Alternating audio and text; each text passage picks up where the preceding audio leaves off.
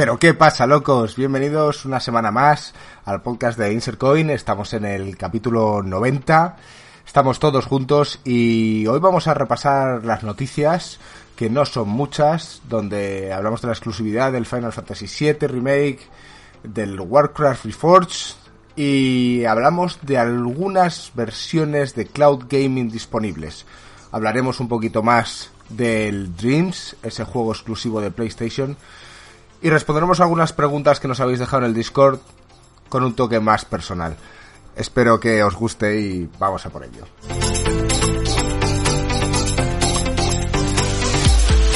¿Qué tal, chavales? ¿Cómo estamos? Estoy aquí de vuelta. ¿Qué tal, Joaquín y Alex? Otra vez juntos, tío. Parece que no ha pasado el tiempo. ¿Cómo estáis? No pasa para nosotros, gringo. Aquí muy bien, dándole caña, con ganas de grabar, las emociones bien altas. Qué alegría oírte, Alex, que no estuve el año, eh, o sea, la semana pasada, tío, y... Se te echó de menos, se, te echó de menos. Se, te ha echado de menos todo este tiempo. Supongo que lo habrás oído mientras hemos ido grabando podcast. eh, pero bueno, me alegro de que estés ahí de nuevo junto a Joaquín. ¿Qué tal, Joaquín? ¿Cómo estás? Muy bien, tío. Ya parecía que no nos íbamos a reunir los cuatro en un podcast nunca más, tío. Podemos poner como un especial, como decía Marco en los tiers, que salgamos los cuatro solo para, para los que para los fans. con el programa. que tenemos mogollón de fans. Pero bueno, eh, de momento no vamos a limitarlo. Aquí estamos, tío, y todos lo vais a poder escuchar. Marco, ¿cómo estás? Muy bien, tío. Acabo de cenar, tal, me he sentado aquí a charlar con vosotros, así que bien. Sí. Eh, estaba pensando, bueno, ya hablaremos sobre los vasos de agua en la comida que estás haciendo. Podría ser off topic. sí, sí, bueno, lo digo, que quizá me tengo que levantar en un, en un, rato a ir a mear. Así que si lo hago y no respondo, ya sabéis. Bueno, eh, Pero os escucho, luego ¿eh? Porque luego me los... llevo los cascos inalámbricos. luego lo explicamos en el off topic, si no, porque a lo mejor hay gente que le puede interesar, también te lo digo. bueno, no creo. Bueno, antes de empezar con el programa de hoy, eh, quería echar la bronca a Joaquín. Quería echar la bronca a Joaquín porque, claro, yo he escuchado el podcast de la semana pasada donde Marco intenta hacer la buena labor de, de echarle la peta por, por el tema Ismael y Joaquín está enrocado en sus 13, tío, y ya se lo conté el otro día fuera de podcast, fuera de micro, como decimos aquí, ¿sabes? Un programa súper profesional, que Joaquín, tío, no puede ser así. Bueno, pero no voy a cambiar, así que si queréis decirlo en cada podcast de aquí hasta que terminemos. No, es que escucha, es así de sencillo. O sea, eh, yo me parece de puta madre que te rías de ti mismo, yo soy el primero que también me río de mí mismo, tío. Eh, pero entiende que hay gente que, que se deja un dinero, tío, y, a lo mejor a ti no te duele tanto dejártelo y no y, y perdértelo, a Marco también, pero tío, estamos hablando de otras personas. Y entonces hay que tener sensibilidad. Un poco. Entonces, pide disculpas solo por eso, no pasa nada. Te nosotros te queremos tío. tal y como eres, nosotros te intentamos controlar, tío, y te dejamos tu libertad. Pero cuando creemos que te equivocas, te lo decimos. Vale, acepto que me lo digáis. No, o sea, y, ace y, aceptas que te has equivocado. No. Que te baneo del podcast, eh. Tío, que, que, no, yo he dicho aquí, cuando nos reímos de todo el mundo, esto no hay. Porque haya gente más sensible, esto no va a pasar, tío. Pues esto es un podcast para mayores de 18 años, tío. Buah. Sí. si no o tienes, si no tienes la. Vamos a ver, la autoestima para poder reírte de ti mismo, tío, es que. Tú puedes tener no autoestima. deberías estar escuchando, porque aquí. Eh, entonces solo se puede reír cuando nosotros nos reímos de nosotros pero de los demás no. Y además, es que me jode porque puntualmente, aunque Ismael se pensara que me estaba riendo de él, casi toda mi gracia se debía a que me recordaba el momento de Marco en nuestro chalet instalando o sea, el que se estaba riendo, tío. se estaba riendo. Pues de realmente aclara que te estabas riendo de Marco. Si te estás riendo de Marco, a mí me da absolutamente igual. De hecho, me alegro. No, pero al igual Pero que a no te estaba, pero di que no te estabas riendo, Ismael, de que haya gastado un dinero y encima no, no lo pudiese jugar. En un 95% era de Marco. Pero en un 5% pues me hizo gracia toda la gente que se ha ido a comprar las mierdas de PlayStation que es que se sabe que no funcionan, tío. Bueno, quizás porque no nos han escuchado recomendar que no lo compren antes de tiempo. Pero bueno, No, es porque escuchan a los de la tienda Game, que le dice sí y tal. O sea, por eso Marco también tiene tanto odio a los de la tienda Game. Porque es que no tiene ni idea y te Debería dicen, ser al revés. Debería ser al revés. Me odian ellos a mí. Bueno, corramos un tupido velo, yo creo. Eso que- es. Esto sí, ya aquí suficiente. Juaco es especial y es lo que hay. Isma, de todos modos, también he de decir que te hemos escuchado ahí en las encuestas en Instagram. Eh, hemos visto que eres uno de ellos, de los que ha apostado por Team Dragon Ball y no por Team Magic. Alex a lo mejor no sabe de qué estamos hablando. ¿O sí? ¿Lo sabes? No. Sí, sí, he visto la encuesta y, y bien, Ah, pero me Twitter. gusta, me, me gusta decir que, que el que, que- que el Team Magic ha, ha perdido, pero tío, hay bastante gente en Team Magic, así que me siento tranquilo hablando más. Yo pensé que igual no le interesaba a nadie y ahora sé que le interesa a unos cuantos frikis, que está muy bien. Como, por ejemplo, a mi, a mi Sí, hermana. Mi a- hermana- hasta mujeres, tío. Romina, una tal Romina ha puesto que le interesaba, tío. Entonces, ya que no hay muchas mujeres en el canal, nos deberíamos ceñir a lo que a ellas les importa, tío. Ay, qué ruines. Bueno, total. Eh, Isma fue uno de los que votó Dragon Ball. Marco habló de Dragon Ball la semana pasada.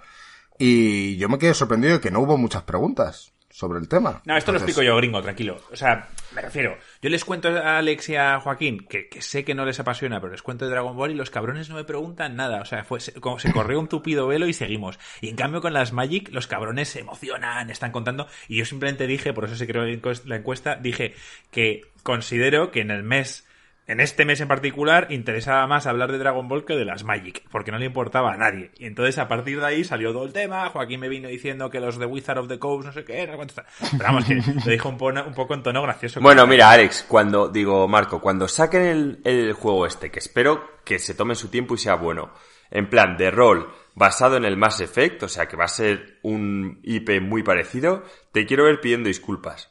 ¿Por qué? Pero si no estamos... Ese es otro juego. Sí, sí. No- no tiene nada que ver con las Magic. Sí, to- todo esto, o sea, poder Mira. fichar al equipo de BioWare, ¿de dónde te crees que sacan ese dinero? Se, se me ha ocurrido una idea. El Ese primer- dinero O no sea, es gratis, o, sea ¿eh? que, o sea que cuando EA te saque un juego que a ti te gusta, tendrás que darle todas las gracias al FIFA por hacer que tengan esa ingente cantidad de dinero y por tanto puedan hacer un juego destinado a ti. No, porque compran una puta saga y la destrozan. Eso es lo que lo hace mismo, EA. Joaquín, es lo mismo. No, estos no van a destrozar la saga, tío. Van a hacer algo igual, bueno tío, no quería hablar de Magic, no quería hablar de Magic y estamos Eh, hablando de Magic. Escu- Escucha, eh, eh, se me ha ocurrido la siguiente idea. Hemos dicho que no tenemos podcast de estos privados aún, ¿no? De estos que tienes que ser fan y que tienes que pagar por ellos. ¿No? Bueno, no sé si hay que pagar o suscribirte. Podríamos hacer un podcast especial de, de Alex y, y Joaquín hablando de las Magic. Podríamos, pero ¿lo haremos? Yo creo sí, que no. lo hacéis vosotros dos, lo hacéis vosotros dos y lo ponemos como especial. Sí, como especial de pago, ¿no? Claro. Sí. y para cuando alguien pague ya... La... Así podremos demostrar si Está realmente a la gente le interesa o no. Oye, quizá mi hermana lo paga, tío, para ver- escucharos una hora. Bueno, no, bueno, a ver, hacer, hacerlo y no lo pongáis de pago ni Sí, nada. sí, hacer- claro que no, está- especial está- Y, y, oye, quizá a alguien le interesa, tío. Estamos de coña. Eh, bueno, y, y por último me gustaría hacer mención también a, a Roberto de Twitter, que nos ha hecho mucha gracia eh, la foto que puso, diciendo que se tenía que decir y se dijo, que estaba harto de oírnos escuchar que pronunciamos EA en vez de EA. Entonces, Yo aquí, Yo- Roberto, tío, te- lo siento, voy a ser un poco Joaquín, te voy a decir que no puedo decir EA, no puedo, no puedo. O sea, son casi ya 37 años, tío, diciendo EA y no puedo ahora cambiarlo. O sea que lo siento, pero el gringo va a hacer el esfuerzo, me ha dicho, pero yo no lo puedo cambiar. Eso es, yo voy a intentar hacer un esfuerzo para dar voz y voto a aquellos hispanohablantes que les guste oír y decir EA. Aunque tengo que admitir que me hizo mazo de gracia el meme. Muy bueno, muy, harto- muy bueno, Roberto. Así que nada, gracias, gracias por pasarte por ahí y dar tu opinión. Vale, pues vamos a hablar de las pocas noticias que hay esta semana, porque ya sabéis que estamos en un mes que está bastante cortito, muy parecido al mes pasado. Ha salido un juego importante del cual vamos a hablar después, que es el Dreams. Eh, también vamos a hablar de, mm, de plataformas de cloud gaming, del GeForce Now y, y respondremos algunas preguntillas del canal. Así que vamos a empezar con las noticias y resulta que existe una exclusividad ahora para el Final Fantasy VII Remake en el cual va a ser solo para PlayStation hasta abril de 2021 y después va a estar para todas las demás plataformas. Bueno, a ver, se sabía ya, esto se sabía desde el principio que Final Fantasy VII iba a ser exclusivo Pero- para PlayStation. Lo que Pero no se había dicho. Pero no sabíamos, sí, sí que, sí que se había dicho. Lo que no sabíamos era el tiempo y para qué plataformas. Ahora ya parece que seguro que va a ser hasta abril y yo me imagino que lo tendremos en PC. Lo que no sé es si lo vamos a tener en Xbox. O sea, en, en PC me refiero en Steam. Seguro que sale porque además Square está sacando casi todos sus juegos en Steam. Y le tiene que ir bien. Y, mi- y la verdad, en Epic me imagino que también los empezará a sacar. Ahora, mm, en Xbox, o sea, Phil Spencer ha dicho que es inaceptable la situación de Xbox en Asia. O sea, sobre todo refiriéndose a Japón. Que eso no puede seguir así. O sea, que él ya no acepta en plan que sus directivos o, o sus empleados digan, no, bueno, es que en Japón no vendemos. Y ha dicho, ya, bueno, o sea, no, no podemos estar 10 años poniendo la misma excusa de que en Japón no se vende. Hay que hacer algo. Entonces, a lo mejor nos da una sorpresa y también sale en Xbox, aunque esto me sorprendería bastante. A mí no me sorprendería, o sea, me refiero. eh, una saga, por poner un ejemplo, una saga que solo había sido exclusivo de Sony y en portátiles en la Nintendo, era el Kingdom Hearts 3. Bueno, la saga Kingdom Hearts en general, pero el Kingdom Hearts 3. Y Kingdom Hearts 3 salió a la vez en, en Sony y en, y en Xbox. O sea, y es de Square Enix. O sea, me refiero que quizá es un dato a tener en cuenta que quizá ahora sí a tener una exclusividad de un año, pero pero para el año que viene yo, yo apostaría porque está en Xbox también, no veo por qué no. ¿Cuánto, cuánto me encantaría saber cuánto paga Sony a Squaresoft, bueno, a Square Enix, por una exclusividad de un año?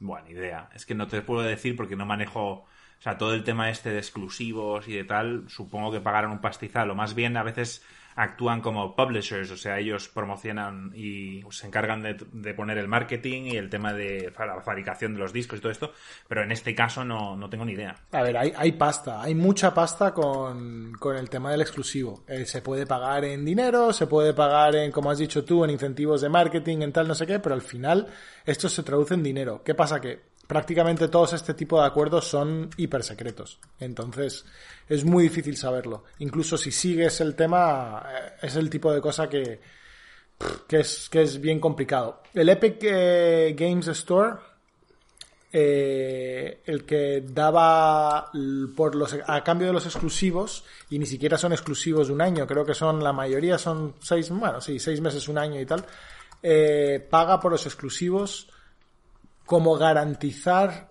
un año de ventas. Es decir, como que el acuerdo que hace, pero también en muchos casos son gente más indie, no, es algo como el Final Fantasy VII, que sabes que va a ser un bombazo, ¿no? Pero en temas más indie dicen, bueno, pues, ¿cuáles son tus proyecciones de venta? ¿Qué es lo que tú tendrías que vender para que te sientas bien? No, ojo, si vendemos, yo que sé, medio millón de copias, pues estamos bien. Entonces dice, pues yo te garantizo medio millón de copias, aunque vendas cero. Entonces yo, yo te garantizo esa, esa venta. Eh, entonces, bueno, es algo, ha sido algo muy atractivo, sobre todo para los indies.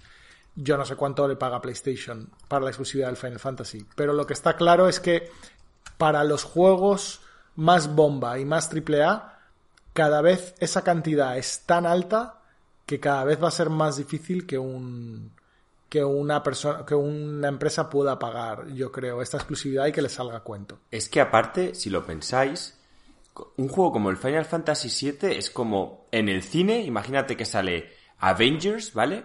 Y dicen, bueno, venga, exclusividad en los cines Abaco. O sea, me refiero, o Warner.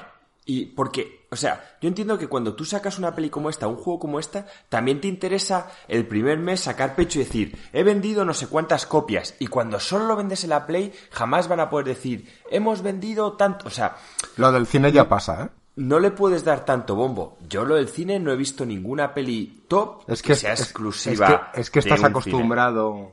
Estás acostumbrado a ir a las mismas cadenas, pero sí, porque tú estás acostumbrado a ir a grandes eh, cadenas de cine, pero si tú vivieses en el centro de Madrid y fueses a los cines independientes, verías que hay grandes películas que no están ahí. Claro, pero, pero eso es por, pero eso no es porque no se lo vendan. El- el- se lo venden. Es porque que el- porque el cine no quiere pagar la tasa. no- no- claro, no, no le conviene, no le compensa pagar, pagar por esa peli porque sabe que la gente que quiere ver esa peli la quiere ver en pantallas grandes. Y entonces Bueno. ellos viven de, ellos viven más bien de películas más artísticas. realmente tampoco te creas que es así. El tema, yo, yo es que lo estuve investigando cuando estuve en el pasado, bueno, ya lo hablaré algún día esto, y resulta que el, mm, productoras como Warner Bros. Eh, no solo hacen pagar a los cines eh, la tasa por la película, sino que les cobran un extra por cada persona que la ha ido a ver. Y ellos cobran ese extra. Sí, sí, claro, que lo cobran. o sea, si tú eres un cine, yo siempre he pensado que tú te cuesta lo mismo, pro- o sea, proyectar una película, eh, esté llena la sala o no lo esté, pero no con una película de Warner. Con una película de Warner, si la sala está llena, ganas menos dinero. No, eh, gringo, a ver, me refiero. Ganar menos dinero que con otra peli si la sala está llena. Sí, un cine sí, siempre va a ganar es. más dinero con la sala llena que vacía. Sí, obviamente, sí. Pero bueno, Bueno. eso pasa como cuando Guetta pincha y se lleva un tanto por ciento de la caja, de la discoteca de esa noche. O sea, Claro. que hay... Yo sé Ya, que, pero por en el ejemplo... cine solo lo hace Warner. Ya, Sí. y pasó con el Lobo de Wall Street, yo sé que hubo movida. A lo que voy es que el Final me parece típico juego para que Square diga y empiece a sacar noticias de hemos vendido tanto, porque eso también te da nombre. O sea, yo creo que parte del mito de GTA es que siempre rompe récords y la gente es como, joder, es una bomba tal, no paran de... En cambio, si el GTA fuera exclusivo solo de Play, A ver, yo, yo, yo te digo, la razón económica por lo cual los videojuegos eh, tienen que estar en todos lados es muy sencilla, porque los videojuegos tienen un coste marginal de cero. O sea, el coste marginal es cuánto te vale hacer una copia más. O sea, los videojuegos vendan 5 copias a vendan 5 millones, el coste de hacer el videojuego es exactamente el mismo. Absolutamente que pagar todo el coste es un, por un. SGAE o algo de eso. No, no, no hay SGAE, no hay nada. Hoy en día ni siquiera se imprimen discos. O sea, es absurdo. O sea, el, el coste de. Imagínate que el Final Fantasy VII va a costar, yo qué sé, 60 euros, pon que va a estar a full price tal. No sé exactamente a cuánto saldrá. Pero imagínate, 60 euros. Incluso si te compras un disco y no sé qué y tal, ese disco vale 4. La, la fabricación del disco te vale un euro. O sea, es que no es, no es material. O sea, no es material. Todo el precio es la- los, los- pagar los ingenieros, pagar los artistas, pagar a tal. Eso es lo que vale un videojuego. Entonces, cada copia que vendas es una copia más de beneficio o una copia más que te ayuda a rentabilizar el juego. Con lo cual, limitar el mercado de tu juego casi nunca tiene sentido, te lo tienen que pagar. Por eso las exclusividades se pagan. La única forma que tenga sentido en exclusividad es que de alguna forma te lo paguen. Y con juegos que van a vender tanto como el Final Fantasy VII, es que el precio tiene que ser desorbitado. Ya. De todo por ser una exclusividad temporal, ¿eh? Tampoco... Por eso año. digo, incluso, incluso para, desde un punto de vista de la Play, dicen, bueno, tenemos casi todo lo bueno de la exclusividad, porque la gente que más lo quiere jugar, pues no se va a esperar un año para jugarlo. O sea, les va a pesar muy mucho y van a pensar en tener una Play. Eh, pero luego, ¿sabes? Paga- pagar la exclusividad para siempre les saldría imposible. Pero así poco a poco se va desmoronando el castillo de Sony de las exclusividades. O sea, sí, pues ahora ya no lo tienen, ahora ya la tienen durante un año en vez de para siempre. Joder, pues empieza a salir el Horizon Zero Dawn al año, empieza a salir no sé qué al año, pues gente como yo que, que, que, que, me Van tiran a mucho estas franquicias, pero yo sí puedo esperar, porque soy fan, pero no soy hiper fan. Entonces yo, que quizás sí me hubiese tirado un poco a comprarme la Play, pues ahora ya lo pongo más en duda. Claro. Bueno, yo no sé, últimamente estoy más desinflado con el tema del Final Fantasy. No sé. Yo creo que va a ser un fail. Pero bueno. son- Yo creo que va a ser la polla. O sea, yo estoy, y tú estás desinflado y al revés, yo estoy inflado, pero yo creo que va a durar 15 horas. Y que, y que va a haber una explosión. Bueno. A ver, si dura 15 horas, tío, es dramático, ¿eh? o sea, evidentemente no puede durar 60, porque es lo que duraba 40, 60, porque es lo que duraba el, el- el juego entero. original. Pero 20, 25, 25 para mí es el, el- el punto clave. O sea, si dura 17, aún así me va a cabrear. Entonces necesito, necesito que dure 25 por lo menos. O sea, Va a ser corto, tío. Tenemos una apuesta de esto. O sea, vam- vamos a ver, yo tengo ganas de ver a cuánto sale. A mí no es tanto el tiempo, que no me importa tanto, siempre y cuando me saquen el siguiente en un año, tío. no va a salir en un año, Joaquín. No, no, va a salir un tampoco. año. Es que eso es lo que sí que me parece el drama de verdad, tío. Yo lo que sí Iba- que pido es eh, que no, sabes que los juegos, o sea, está establecido ya Los gráficos, los personajes, todo. Que no porque ahora salga la Play 5 quieran modelarlos mejor y hacer los escenarios mejores. O sea, aprovechar la tecnología nueva para hacer el juego más impresionante. No. Creo que es suficientemente ya bueno en cuanto a gráficos este juego para que usen esos mismos assets para hacer la trilogía o los dos o tres que vayan a hacer que no empiecen, ay, pues no, es que ahora queremos aprovechar el, eh, la potencia de la PlayStation 5 y por tanto vamos a... No quiero eso. O sea, quiero que salgan, como dice Joaquín, de un año en año, pero no va a ser así, así que por lo menos, tío, que no pierdan el tiempo con, con historias de estas. Yo creo que desafortunadamente todo lo que queréis no va a suceder. O sea, eh, van, a, van a, no van a lanzarlo de año en año. Por supuesto que el siguiente va a tener gráficos y todo mejorado para la PlayStation 5 y tal y no sé qué. Y, y, y, una trilogía, bueno, ni de coña. O sea, no, no sé si te acuerdas cómo Va a haber siete, seguro. el original, pero van a ser siete, sí, cinco, siete, algo así. Porque Final Fantasy VII se refieren a los CDs que ocupa el, el, juego total. Ocupaba tres CDs, ¿os acordáis? No, yo creo que era más. ¿No ocupaba como cuatro o cinco? Yo juraría que este eran, eran tres. Luego hubo finals que ya ocuparon más, pero este yo juraría que eran tres Podría CDs. ser. Yo creo que eran cuatro, ¿eh? Sí, a, no. mí me, a mí me suena por lo menos cuatro. De hecho, apostaría que son dos, porque luego decía insert No, these two. Dos era el, Me- el Metal Gear, por ejemplo. Y este juraría que también. Podríamos hacer un juego de esto, ¿eh? ¿Recuerdas, Alex, cuando hacías juegos? Sí, recuerdo. Pues esto podría ser una idea. Se echan de menos, por cierto. Yo creo, ahora creo que recordar que eran dos CDs, fíjate. CD1, CD2. ¿No? Bueno, ¿Cuántos? dejémoslo ahí. Al, al Ya- principio ya- he dicho tres. Tres ya lo discos. buscaremos, Joaquín. Sí, ya lo buscamos. Tres discos, ¿no? Siguiente. Tres discos. Y el 8 y el Vale. 9, 4. Vale, ¿ves? Eso es lo que decía al principio. Tres y luego los otros No, subieron no, más. no, luego cambiaste, o sea que no estabas. Luego has dicho. No, Sí, sí. no me vengas ahora con historias de que tenías razón. Porque me hacéis dudar, tío, me hacéis Bueno, dudar. esto es un juego, Joaquín, tío. Nosotros podemos hacerte dudar y, y lo hemos conseguido. Y tú perder. Buah. Vale, pasamos a otra noticia, no nos vamos a quedar hablando aquí eh, mogollón de rato del final.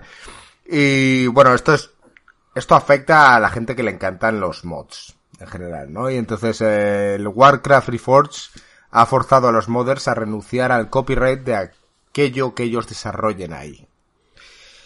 Entonces, eh, Alex, cuéntanos por qué Blizzard quiere protegerse de algo así Bueno, pues y qué consecuencias puede llevar, sobre todo a, a la comunidad, ¿no? A no querer desarrollar nada. Claro. Sí, bueno, básicamente lo que. Una cosa que la gente no se dio mucha cuenta cuando Blizzard lanzó el Reforged es que hay unos nuevos términos y condiciones eh, que tienes que aceptar y eh, que básicamente dicen que todo lo que tú crees en un mod, ya sea contenido tuyo propio, como. O sea, anteriormente estaba muy sencillo. Es decir, tú podías crear un mod sobre un juego de Blizzard. El juego de Blizzard es de Blizzard, los assets de Blizzard son de Blizzard, pero si tú pones algo más, como tú creas tus propios diseños o tú pones tu propio nombre o haces cualquier cosa así, pues eso es tuyo. Lo que tú crees es tuyo y lo que es de Blizzard es de Blizzard. Eso ha sido hasta ahora el, eh, el- tema de los mods y, es así como lo hacen, pues yo diría muchas empresas, hasta hace poco serían la mayoría.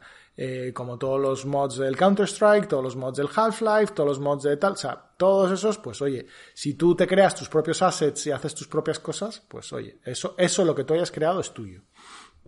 Eh, siempre, si- obviamente, siempre te han limitado a vender. O sea, tú no puedes vender, aunque tú tengas tus propios assets, tú no puedes vender tus assets más el juego de Blizzard, ¿sabes? En plan, pero sí tú podrías vender pues tus cosas por separado. A- en el nuevo eh, cosa que sacaron, pues resulta que todo lo que tú hagas en un mod le pertenece a Blizzard. O sea, por el mero hecho de colocarlo como un mod, desde ese momento, todo lo que tú hagas le pertenece a Blizzard. Aunque tú lo hayas dibujado, aunque tú lo hayas puesto y tal. ¿Por qué lo hacen? Bueno, pues bastante sencillo. Algunos de los géneros de juegos más importantes han salido de mods del Warcraft. O sea, LOL viene del Dota y el Dota es un mod del Warcraft. Y ahora mismo está el LOL y el Dota 2 eh, ganando billones de euros que Activision Blizzard le encantaría tener. Eh, ¿Dota no era de Valve? Pregunto, que quizá tengo yo la duda. Dota, esto fue lo que sucedió. Valve compró eh, los derechos del nombre Dota a los desarrolladores del mod original. Entonces, por eso Valve tiene el juego Dota 2. El- el- los de Riot de League of Legends, pues crearon su propia versión y le- con sus nombres y con sus tal. Pero mientras tanto Blizzard dice, eh, todo esto se montó como un mod del Warcraft y yo he visto cero euros. Es verdad. Y para cuando sacaron ellos su Heroes of the Storm, ya está en muy tercer lugar. Pero es que ni siquiera es el la única. También salió el tema del autochess.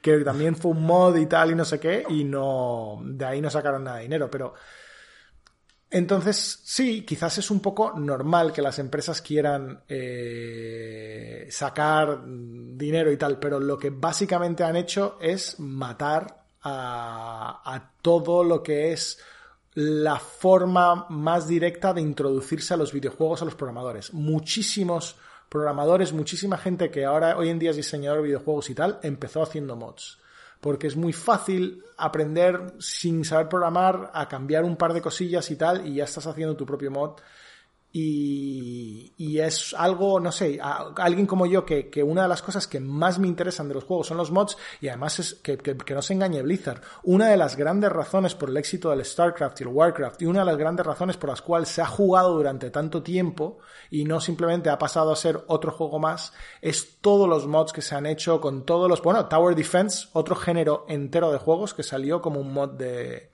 del Warcraft 3. O sea, de verdad que el Warcraft 3 ha sido un, un campo fértil para mods.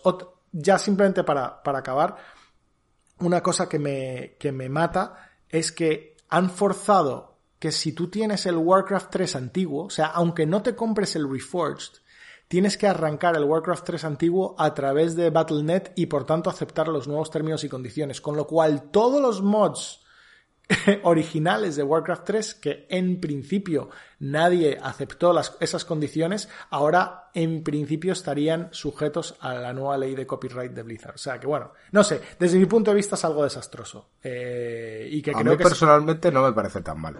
Sí. Te lo esperabas porque medio lo hemos comentado antes de empezar a grabar. Sí, eh, sí. No me parece que por esta nueva política los modders dejen de, de, desarrollar algo. Fíjate, esto es muy parecido a lo que vamos seguramente a debatir en el, en el Trims, eh, donde al final la gente desarrolla contenido eh, para, para otros, ¿no? Y esto, vale, deja de ser tuyo, pero al final da visibilidad y si tú triunfas porque lo has hecho bien, otra gente, incluido Blizzard, puede coger y te puede contratar o puede contar contigo para desarrollar algo. Vale, eh, es simplemente un, un, escaparate para que tú puedas lucirte. Sí, estoy de acuerdo contigo, Ringo, pero también, o sea, eso es, si te quieren fichar porque te consideran un asset o un que vas a valer mucho dentro de la compañía, vale.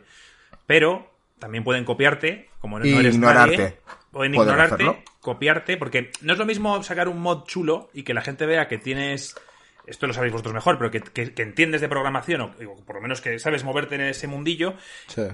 a realmente que saques una idea tan, tan fuerte como fuera el LOL, ¿sabes? De cero, de una, de un, de basándote en un juego anterior. Y al final, eso pueden decir, ah, joder, pues vamos a comprarle a este tío la idea, muy bien, o pueden decir, bueno, pues este tío no se va a comer una mierda, nosotros lo vamos a sacar rápido, tal cual, y lo vamos a hacer mejor. Al final estás utilizando su plataforma.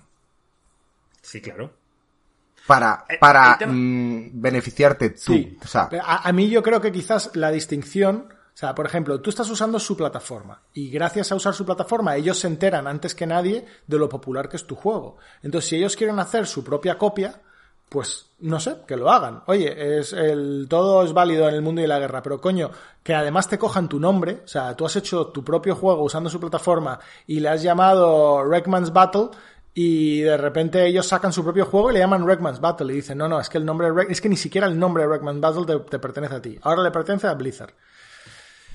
El tema de los mods siempre ha sido un problema, o sea, una bendición y un problema, porque acordaos, no sé si te acuerdas tú, Joaquín, con el Skyrim, cuando de repente Valve sacó los, los mods de pago o algo así, y la gente se quejaba porque los mods siempre han sido gratuitos.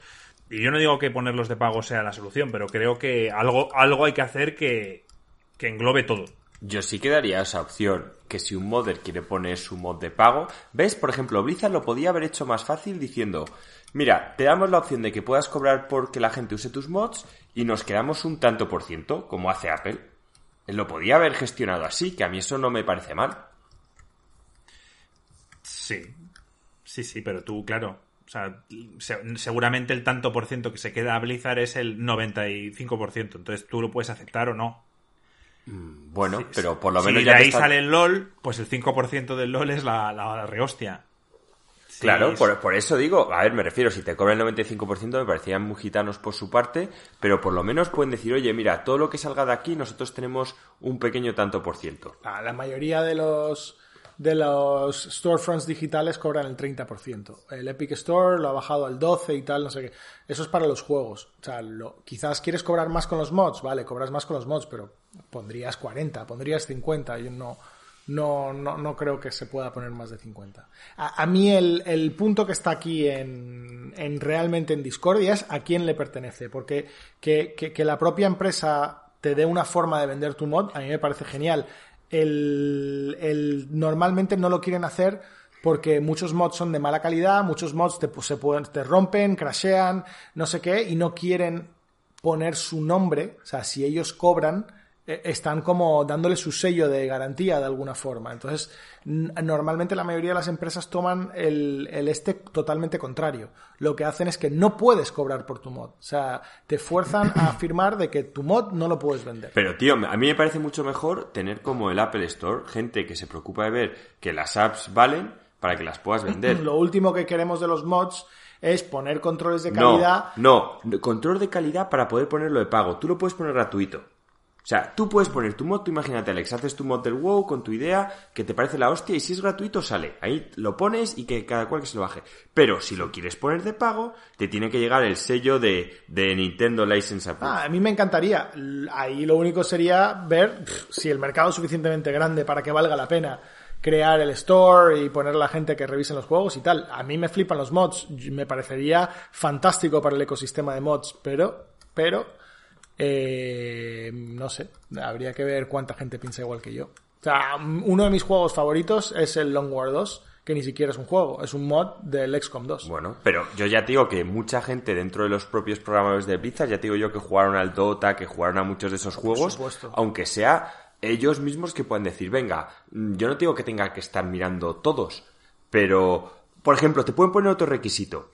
Nos tienes que solicitar que ser de pago y aparte tienes que tener X usuarios.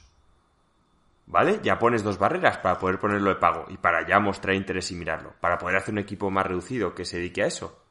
Yo encuentro soluciones. Otra cosa es que sean tan pagos y no le apetezcan hacerlos. Pero a mí el problema de que Blizzard no aprovechara el LOL es suyo. O sea, ellos vieron ahí algo que estaba creciendo, tío, y no se tomaron la molestia de, de trabajarlo. Sí, puede ser. Es como tener tú a alguien en tu empresa que es la hostia y ignorarle, ignorarle, ignorarle y cuando ya va, viene otra empresa, te lo ficha, se lo lleva y el tío ahí hace mil historias porque le da más poder, más autoridad, tú empezar a quejarte. Bueno, esto me recuerda, y yo creo que ya, pues quizás no, no, no hablemos más de este tema, pero eh, me recuerda un poco a los contratos que muchos eh, sitios de desarrollo hacen firmar a sus programadores. Eh, sitios de desarrollo de videojuegos específicamente, que, que dicen que todo lo que tú desarrolles, incluso fuera de horario de, de trabajo, le pertenece a la empresa. Sí, no te jode y, y si te follas a tu mujer, el hijo es suyo también. Eh, Eso Joaquín, ya me estas parece cosas se firman, abusivo. tío. Estas cosas se firman. Ya, tío. pero ¿sabes que luego... ¿Y te parece muchas- mal? Pero es que ¿Sabes lo que luego- firmas o no a mí- trabajas, A mí tío. me parece fatal. ¿Sabes que luego hay cosas, Ya, Eduardo, pero- que pero tú puedes firmar? ¿no? ¿Sabes que tú- hay cosas que tú puedes firmar, pero luego alegar ante un juez que tú necesitabas el trabajo y que eso no es legal y el juez puede decirte que esa cláusula no vale, Vale. para una ¿Cómo? puta Pero, mierda? Alex, ¿puedes repetirlo? Sí, eh, para la, la- la gran mayoría de los programadores que trabajan en videojuegos en Estados Unidos, y supongo que en otros países, pero solamente me lo sé de Estados Unidos, tienen una cláusula en el contrato que todo lo que ellos desarrollen fuera, incluso fuera de su horario laboral, les pertenece a la empresa. Si ellos desarrollan un videojuego por las noches de una a dos de la mañana, eh, que es su, su proyecto pasión y es un minijuego y no sé qué, y lo publican en el App Store, eso le pertenece a la empresa. A ver, es que no tiene sentido, pero sí lo tiene. Pero si lo ponemos en el mundo de los videojuegos, no lo tiene. Pero si tú tienes a un trabajador que trabaja como comercial vendiendo carne en supermercados, si luego él, fuera de su, fuera de su entorno, hace ese mismo trabajo por su cuenta o con otra empresa, en realidad no debería poder hacerlo. ¿Sabéis lo que os quiero decir? No es O sea, igual, porque O sea, no está puedes- usando... Tú no puedes no- estar trabajando ni vendiendo algo en el mismo sector si perteneces a una empresa, en principio.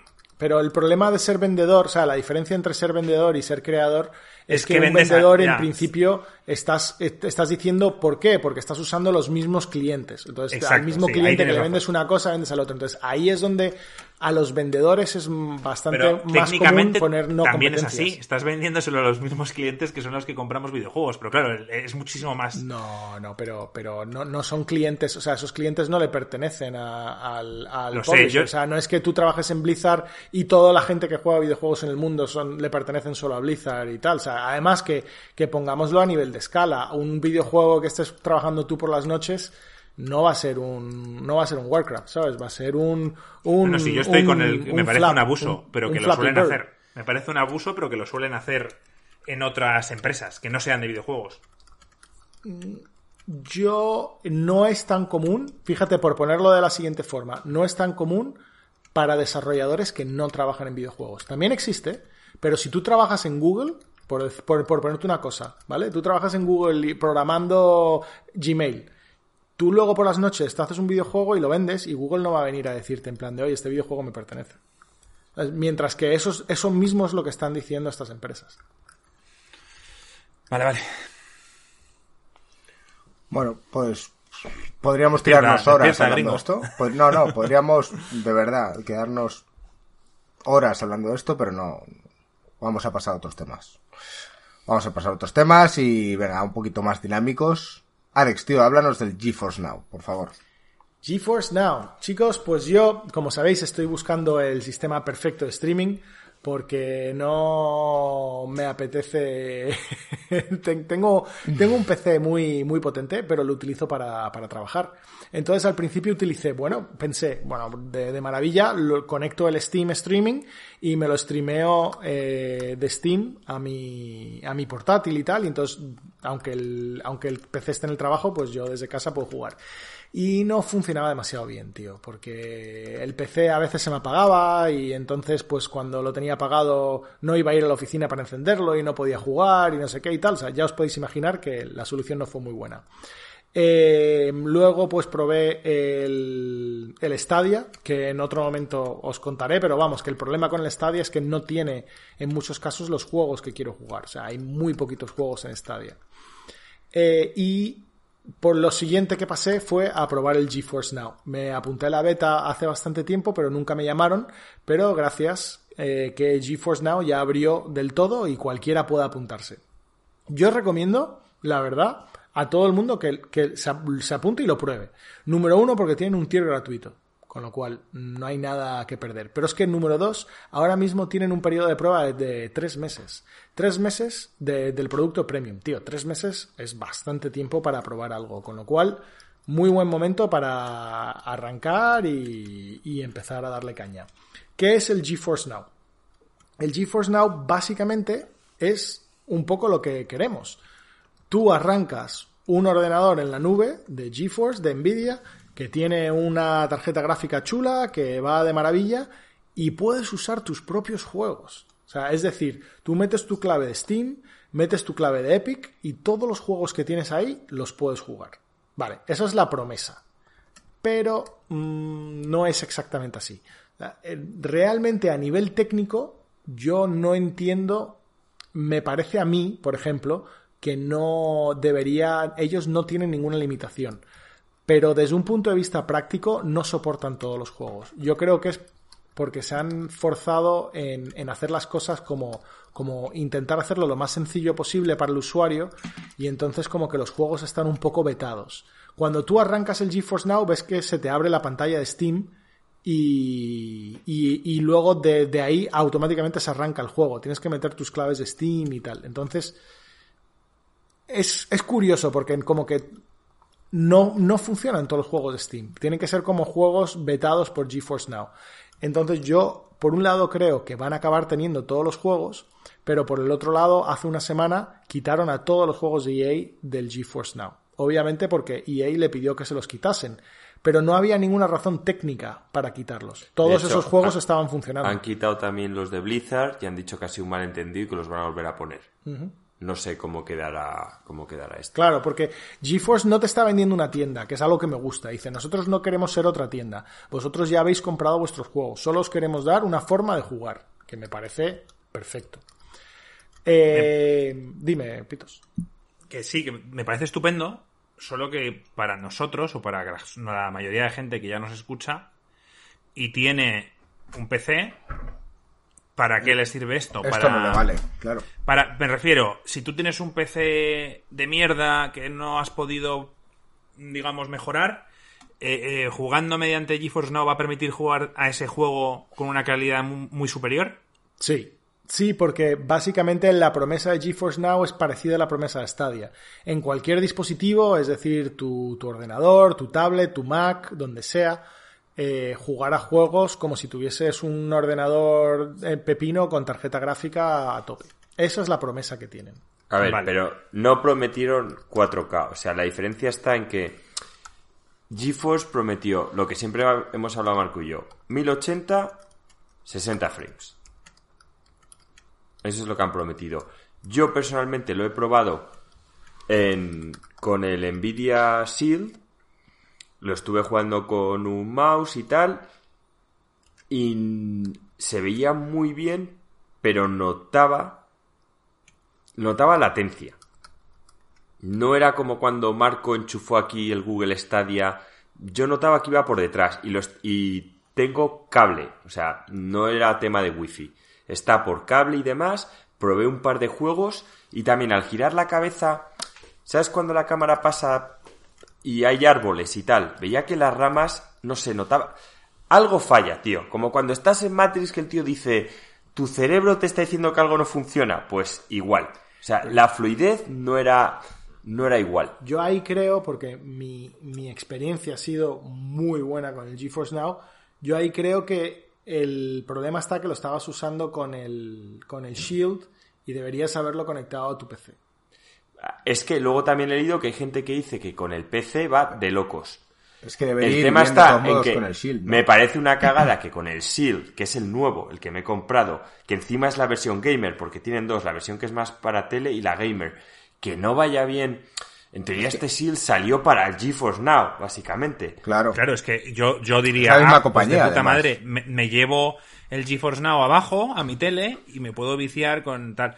Pero es que Joaquín me dice que no, no funciona bien. A ver, también tengo que decir algo, lo he probado una vez, ¿vale? Lo justo se- y la versión gratuita. Alex está jugando, él, se ha pagado los La tres meses de prueba, que eh, tengo que hacerlo. Es que quiero dejar esperar un tiempo para que esté un poco más desahogado, o sea, no estén tan en pañales y meterme en la en los tres meses estos de prueba gratuitos y probarlo.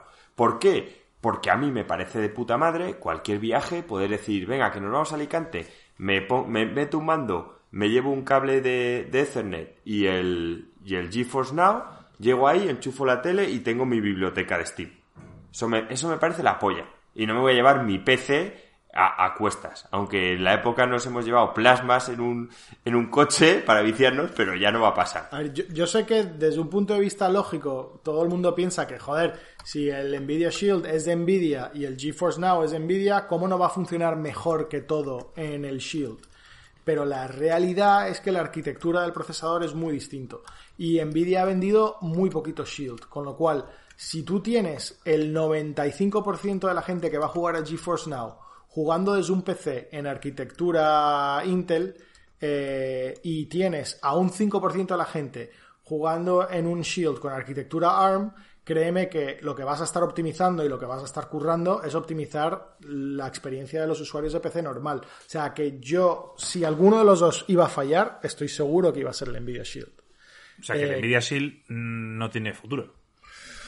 Es que Yo sí, creo que si- nunca lo tuvo. Si ellos mismos no creen en ello y el único que tenía fe en todo esto era Joaquín, pues Pero entonces no- lo- con, con que saquen una aplicación en Apple TV, en mi caso, GeForce Now, solucionado. Ya no necesito Nvidia para nada. Pero claro, Marco, lo acabarán sacando. Yo personalmente creo que lo acabarán sacando, pero tiene el mismo problema que el GeForce Now. El Apple TV tiene un procesador de, de AMD, eh, perdón, de AMD, de, de ARM. Entonces, el, el tema está que necesita trabajo para, para optimizar las cosas para la arquitectura de procesador distinto. Es un tema de tiempo.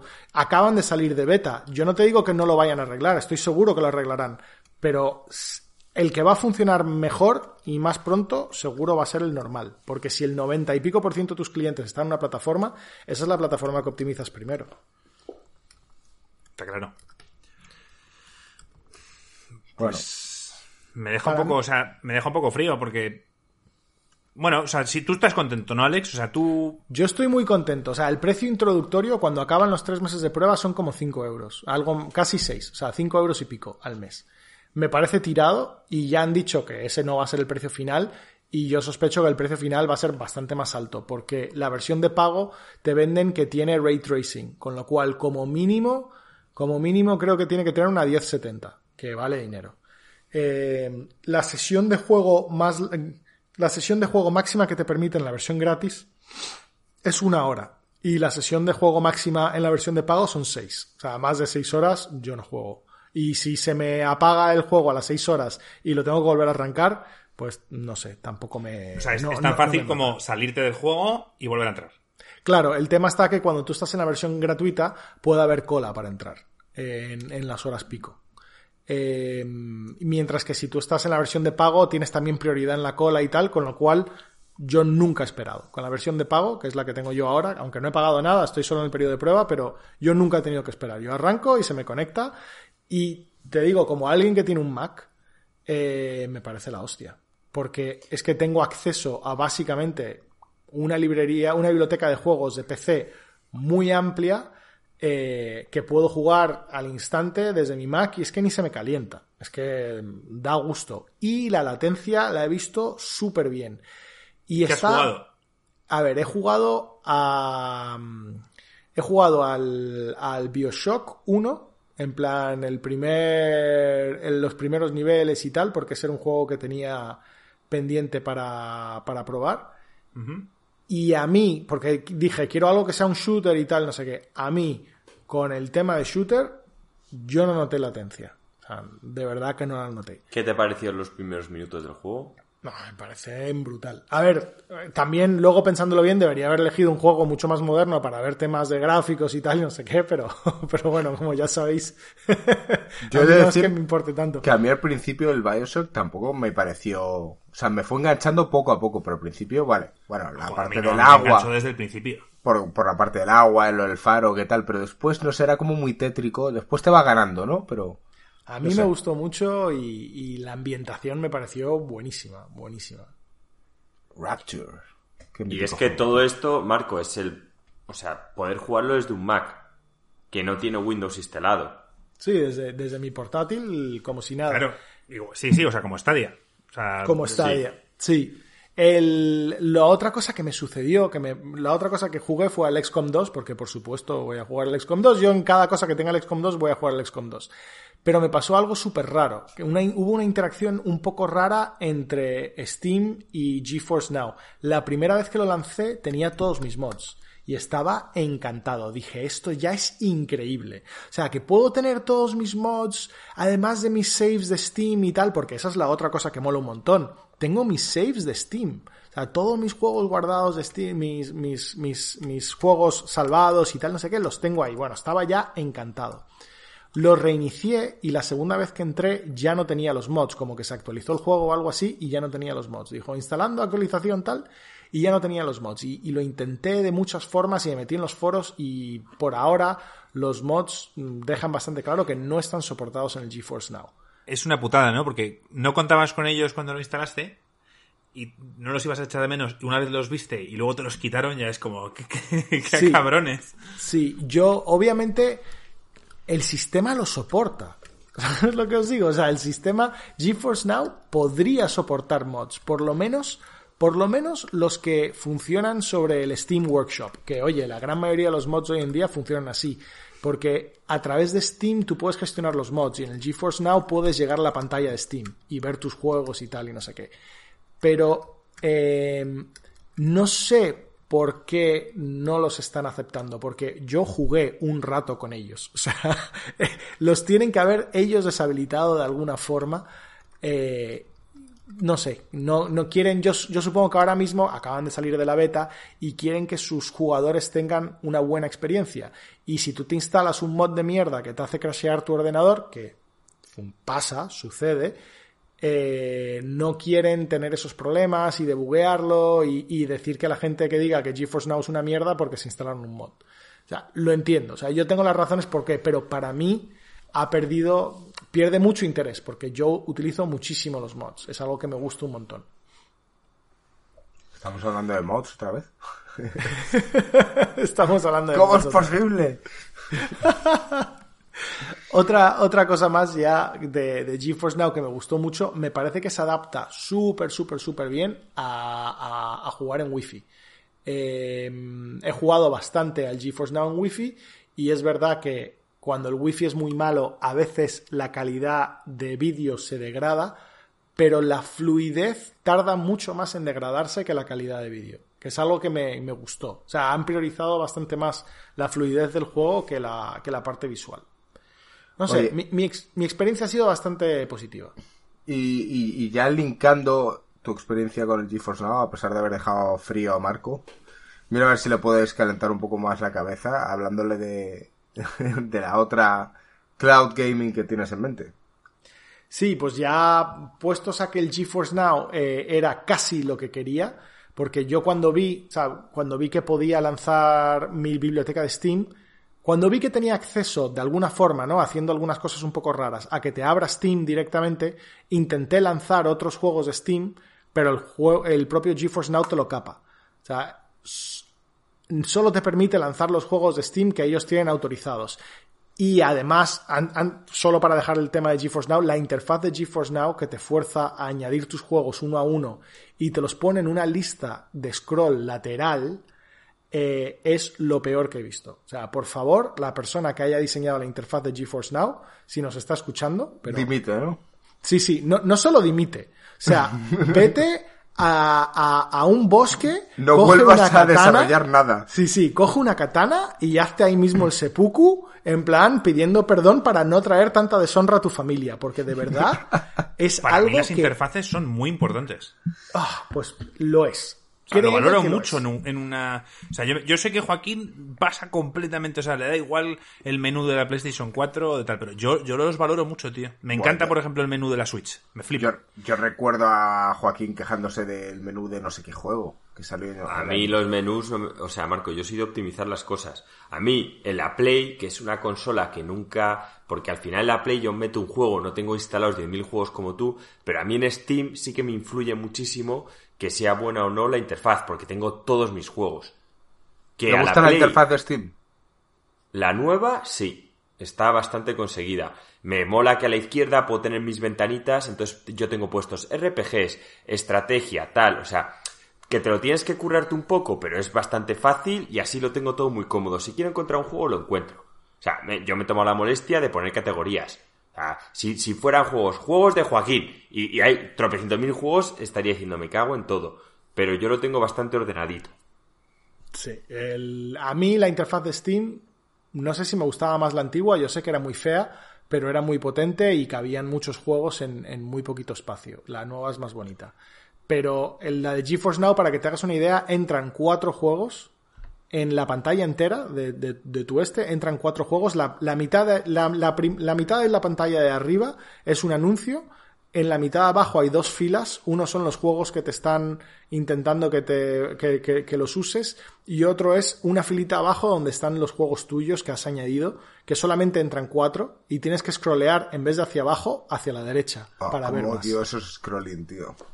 Se ha puesto de moda ahora, tío. Y se ha puesto de moda porque en los móviles tiene sentido. Sí. En los móviles scrollear hacia Pero abajo. no con un ratón. Claro, scrollear para abajo eh, tiene bastante sentido y hacia el lado para ver más de una Sí. misma cosa también, con un poco estilo Instagram o tal, Sí, o Facebook. Eso tiene sentido, es ergonómico.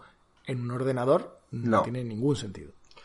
Además, con una pantalla enorme. Esto empezó también, no sé si. Yo es que utilizo muy poco Windows, ¿no? Pero en Windows también eh, hay mucha parte de scrolling horizontal, si no me equivoco. Es horrible.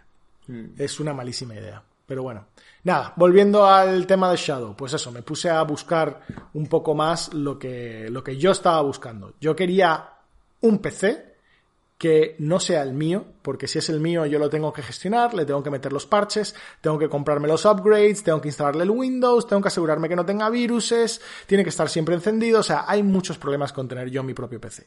Y además, yo ahora mismo en mi casa no puedo tener un PC gaming, no tengo hueco para él. Entonces, eh, algo que otra persona me alquilase su PC. Eso es lo que yo estaba buscando y lo he encontrado.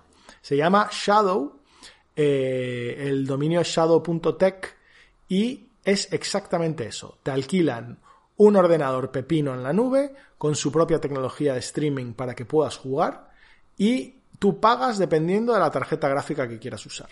Son 15 euros para una GTX 1080, una muy, o sea, una tarjeta pepino de la generación anterior, 30 euros al mes por una RTX 2080, básicamente la tarjeta más pepino que hay, y luego 50 euros para una Titan RTX, pero es que eso, al menos que vayas a hacer AutoCAD o, o yo que sé, o sea, al menos que estés haciendo algo muy profesional, no, no sé, para, para juegos es que no, no tiene ningún sentido. Entonces, bueno, así a primera vista me parece caro, pero caro. no hay nada...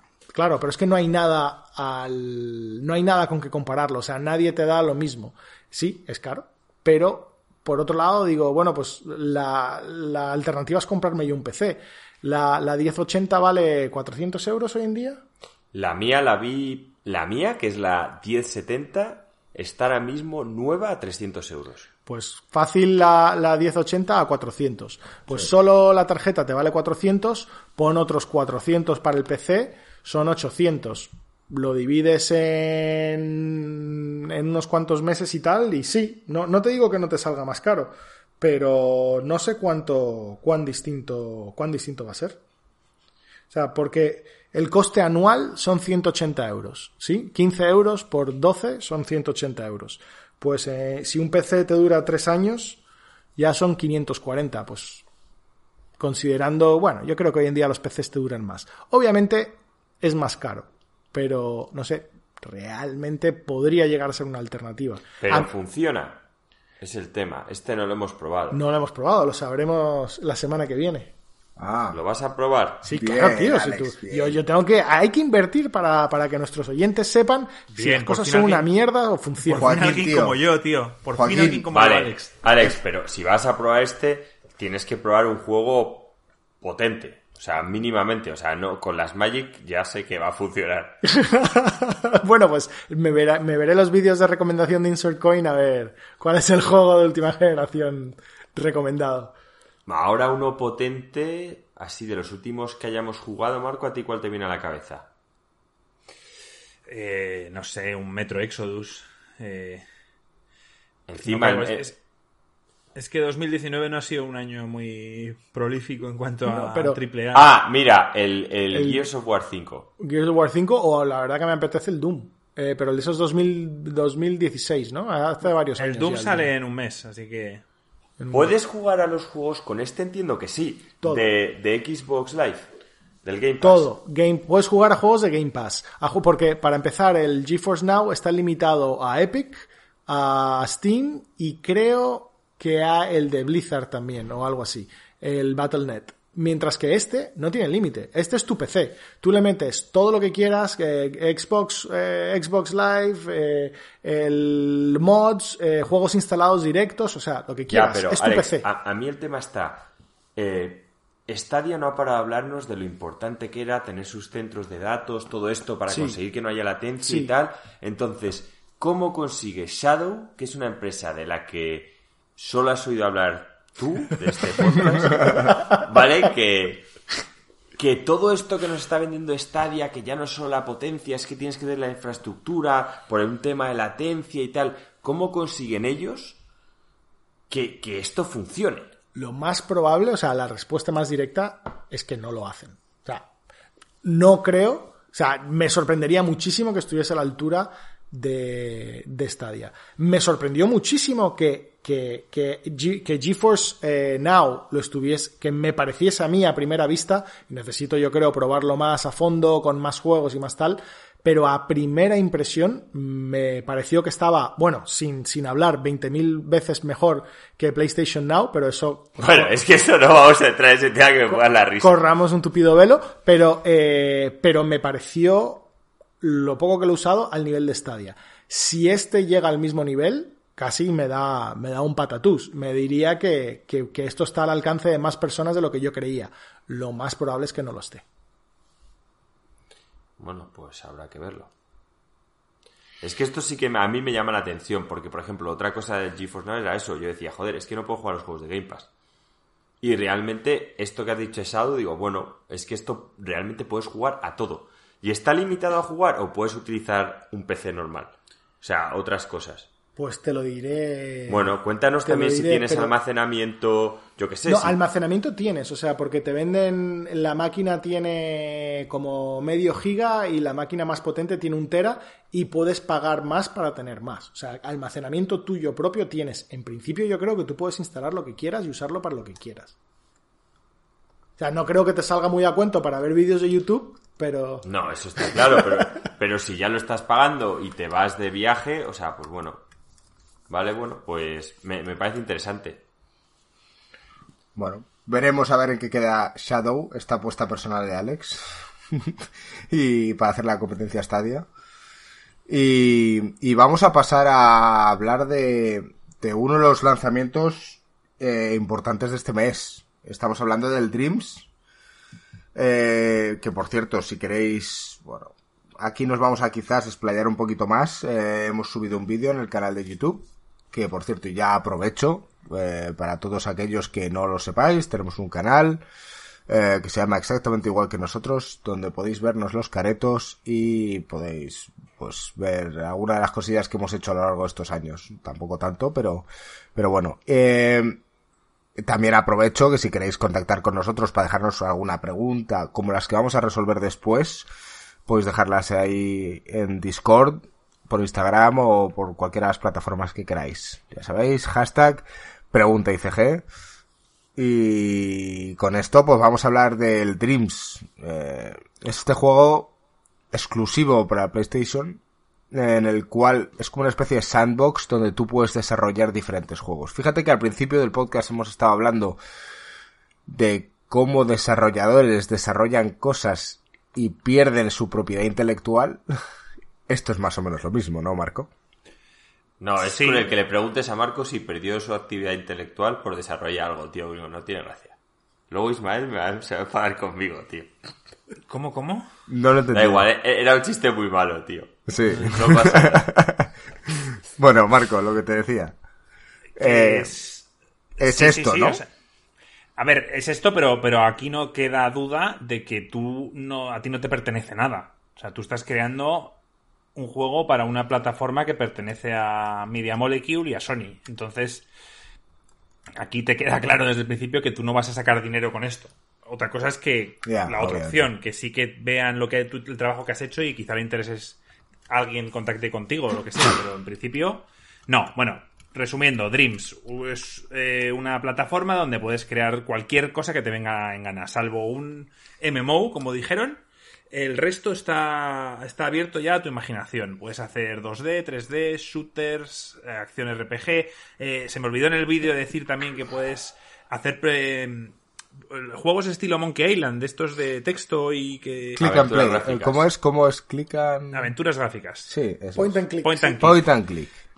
De hecho, una parte de la, de la misión, de la historia que hace Media Molecule como ejemplo eh, de lo que puedes hacer en el juego es así, es eh, una especie de point and click adventure en el cual eliges tus respuestas y te responden y tal. Yo he, visto, he jugado alguna en la que la, es gracioso porque la gente pone sus voces. ¿Sabes? O sea, ellos graban sus voces como si fueran actores de doblaje y, y las ponen en el juego. Me encantaría ver un juego doblado por Marco, ¿sabes? no, pero. Marco, aquí puedes hacer como Kojima. Tú haces tu juego y haces que los 10 primeros minutos sean pues créditos diciendo hecho por Marco, desarrollado por Marco. Marco es el número uno, tal cual. Ah, pues Luego, a, a, mediados del juego otra vez y al final otra vez. Mo- modo Kojima. Así al final, aunque no lo puedas vender, todo el mundo sabe que has sido tú el que lo has hecho, tío. Sería buenísimo. La gente suele Eh, poner los nombres al principio, sí, sí, lo suele poner. Sí, pero yo te digo en plan troll, como sí. Kojima. O sea, poniéndolo siete veces. Y poniendo pensado por Kojima, escrito por Kojima, los retretes diseñados por Kojima. O sea, en plan de estos que están viendo los créditos y tú, en serio, otra vez, ¿sabes? No me lo puedo creer. En plan troll. Yo tengo ganas de, de ver ese juego, Marco, tío, porque he estado viendo el vídeo que ha subido hoy, por cierto, que lo grabamos Sí. ayer, eh, y he estado viendo parte de gameplay, tío, y me llama, Llama mucho la atención, atención, ¿eh? tío, sí, sí, a, a pesar de que el fondo que has puesto en el vídeo no... no Es estaba- el que ponen ellos, tío, o sea, es, es su fondo, es, es- es su wallpaper, o sea que... Ya lo sé, es que me recuerda tanto al Rage 2. ¿Era el Rage 2? Sí, el era juego, estridente. Rage 2, por favor, juegazo. ¿No? ¿No? ¿No? Nadie le parece un juegazo. No, no. Encima yo lo, lo pagué, o sea que- y lo dejé a mitad, o sea que... No te rías, Joaquín, no te rías. Bueno, es que yo el, el Rage sabía que iba a ser un poco infame, pero bueno. Bueno, sigue, Marco. No, y bueno, eh, si habéis visto el vídeo, lo- a ver, os queda muy claro, aquí es muy fácil. os- si alguien no sabe lo que es, tan solo poniendo un vídeo a YouTube y poner un tráiler de, de Dreams, vais a entenderlo perfectamente. O sea, puedes hacer lo que quieras. Pues, eh, de hecho, hay, hay juegos que emulan a los Marios, incluso podrías hacer un Mario, que yo no sé, aquí está la duda siempre de qué pasa con el copyright. Copyright, sí. Pero no, no parece que haya ninguna limitación. Yo he jugado un juego de Crash Bandicoot en Dreams. O sea, es un es el- prácticamente el mismo juego, pero está en Dreams. He jugado al primer Bueno, nivel. prácticamente no es de Nintendo, que son de lo más tocapelotas con ese Pero, tema. pero, Marco, una pregunta, perdona. Los assets, o sea, digamos, los gráficos y tal, ¿cómo los haces? Hay dos formas. La sencilla, que es utilizando los eh, assets que Media Molecule te proporciona, o creándolo de cero. Pero Y crea- creándolo y- de cero con el Blender, o sea, con herramientas profesionales Sí. de desarrollo de assets 3D. Sí, o- es que yo creo que va por ahí los tiros. Y eso es lo que yo creo que lo hace complicado. Que es que o eres bueno en esto, te dedicas a esto, o no te creas que vas a crear un juego de la hostia sin tener No, ni claro, puta que- idea. o sea, Porque no es que, fácil. o sea, modelan a los personajes les, les- como si fuera una escultura. Con el mando de Move, digamos que es un pincel y tú puedes modelar un personaje como si fuera un- una, una cabeza de una roca y, y ir como haciéndole la cara. Pues así lo hacen. Vale, vale. Entonces, entonces tienen ellos su propia herramienta para, para crear Sí, o sea, de hecho, 3D. de hecho, Alex, eh, no lo he visto entero, pero Digital Foundry hace un vídeo de, de entender cómo Media Molecule ha, cre- ha creado este, este juego y sobre todo el, el, digamos, el programa para que todo el mundo pueda hacer lo que quiera. Por ahora, por lo que tengo entendido, está limitado, o sea, que un mundo no puede ser tan grande como tú imagines. O sea, tiene limitaciones, entiendo, eh, para, o sea, hay X espacio o X assets que puedes meter en un mundo y ya está, porque si no el juego petaría y dicen que lo van a ir aumentando con el tiempo. Y nada, eh, hay de todo. Es que no, no sé deciros. eh, he ya lo dije en el vídeo, el juego que más he jugado es el más chorra de todos, que es el de la bola que vas haciendo equilibrios y tal. Pero. Pero, por ejemplo, esto es típico que esta tarde me he metido. No, de hecho, esta mañana me metí a ver los eh, juegos gringo más interesantes hasta la fecha. Sí. Y pues hay top 10 de juegos que me han- más me han gustado. Y me puse a ver, que de hecho hay varios en el vídeo que, que he subido. Y, joder, no, no conozco ninguno de esos top 10. Y digo, hostia, pues mira, me voy a apuntar los nombres y luego en un momento hago pum y los pruebo, ¿sabes? Entonces esto es un no parar. O sea, no va, no va a pasar tiempo. Cuanto más tiempo pase, mejor. Me hace ilusión que así sea, tío. Porque yo tenía miedo de que este fuese el típico juego, que fuese un, un sandbox demasiado grande y que a ti, que este tipo de cosas, si no tiene algo esencial o algo de gracia, no te enganche. Y lo dejes ahí parado, ¿no? Entonces, mm, me mola que así sea. A ver, yo este es un juego que, que en, cualquier momento de estos de no sé qué jugar, me estoy aburrido, me voy a meter en el Dreams a ver qué hay nuevo. ¿Sabes? O sea, es un juego muy recurrente, puedes ir cada X tiempo a probar nuevos niveles y tal. No, eso sí, Y es yo a mola. mí el tema... El, per- perdón, gringo. No, no, dale, dale. Sí, a mí el tema de, de- del contenido generado por usuario es que yo es que no tengo mucho tiempo. Yo prefiero pagar dinero a alguien profesional que le hayan metido un montón de tiempo y un montón de gente pensando y que esté muy pulido y jugar a algo espectacular en vez de Bueno, también soy la misma persona que luego uso un montón de mods. pero, pero, pero no sé, no sé. Eh... Depende de lo que te pongan, Alex. O sea, ahora es fácil. O sea, yo, yo no tengo ningún juego que decir, Buah, tenéis que probar esto. ¿Vale? Entonces, evidentemente, ahora es fácil eh, decir, bueno, pues por ahora no interesa. Y de hecho, en el vídeo aconsejamos no comprarlo todavía si eres como yo, en el sentido de que solo vas a jugar a lo que los demás te ofrecen. Si quieres crear, ya es cosa tuya. Entonces, eh, yo, yo quizá dentro de un año hay juegazos y os digo, joder, pues oye, es que hay este juego que tenéis que probarlo o este otro. Lo que sí me da es que siempre van a ser experiencias cortas. ¿Vale? Nunca va a haber un juego de 40 horas. Eso creo yo. Me refiero, eso depende. Si hacen juegos en plan aventura gráfica, realmente lo complicado es la historia que tienes que escribir. O sea, una vez que te pones, es como también hay no sé si lo conocéis, pero hay un emulador, bueno, emulador es, es una herramienta para hacer los típicos JRPGs japoneses. Sí. RPG Maker se llama. Sí, RPG Maker y de hecho hay juegos que se han hecho famosos sobre todo por el tema de los diálogos y tal. Sí, pero RPG Maker no tienes que saber programar, pero ayuda. o sea, es una herramienta que te facilita muchísimo crear estos juegos, pero pero no está al nivel de Dreams, según lo No, no, claro, claro, para empezar, porque solo puedes hacer RPGs, pero me refiero que si con Dreams seguro que también los puedes hacer. Entonces, bueno, sí. claro, o sea, no, o sea, con Dreams no hay problema en hacer cualquier tipo de, RPG tradicional como los antiguos Finals y tal. Hablo de los con la vista desde arriba. Pero también he visto el Final 7, una persona que se ha dedicado a hacer el Final 7, los combates, y he visto una, un vídeo de un tío jugando al Final 7 y de verdad que parece el juego original de la Play 1. Oye, y has jugado también al Metal, ¿no? Jugué el, el tío pone que es una que está en desarrollo y, y, simplemente puso el primer nivel de, del Metal Gear. O sea, donde llegas en el ascensor y luego lo del helicóptero y tal. ¿Y era igual o no? a ver, el pavo dice, o sea, lo que, es lo que son los gráficos eran prácticamente iguales. Lo que el tío todavía no había hecho era que Snake se pegara en la pared y la cámara variara a ver lo que hay detrás de él. Y luego pues no había metido todavía armas y demás. Pero, o sea, visualmente estaba muy cerca y el modelaje del personaje de Snake y tal estaba todo bastante bien, muy currado. También me metí en una interesante en el que un tío básicamente ha hecho, que esto entiendo Alex que es muy, muy, muy típico en, en el desarrollo de videojuegos, ha hecho un sandbox donde ha puesto una serie de, herramientas. El tío lo que quiere hacer es el, el Last of Us.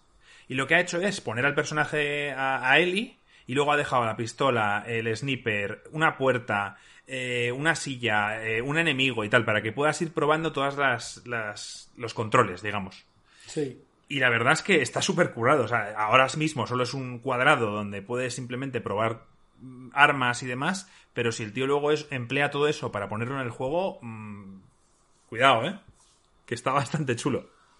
Sí, todo lo que baje la barrera para, para, que la gente pueda hacer sus propias experiencias, a mí me parece una idea buenísima y me encanta. He jugado un juego muy parecido al, Stanley Parable, este juego mítico que jugamos. Yo no sé si tú llegaste a jugarlo, Alex, pero un juego en el que la decisión en los videojuegos no importa muchas veces y la falsa eso que te hace sentir como que realmente tienes una, opinión o opciones de hacer cosas cuando el juego realmente te está guiando. Pues hay un juego muy parecido en, eh, a esto que he probado. O sea, he probado varias cosas. Todavía no hay ninguna que diga, joder, tenéis que probar esto. Bueno, Llegará, llegará el momento porque lo hablamos y, y, esto es lo típico que dentro de un tiempo llegará alguien que lo va a petar y se va a correr la voz y todo el mundo va a querer bajarse el Dreams y va a jugar a cosas, ¿sabes?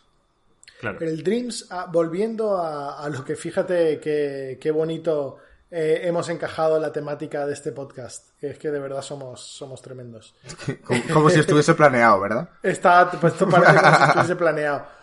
¿Tú crees que van a sacar una tienda de juegos dentro del Dreams? No. Yo creo que no. Si no hacen eso, yo creo que están limitando el tiempo a que la gente le va a poder dedicar a esto. No van a poner una, tienda porque si pusieran una tienda, yo como persona que he comprado 40 euros de juego, más luego tener que comprar cada jueguito tal, ya no me... no, no, no es lo que ellos venden.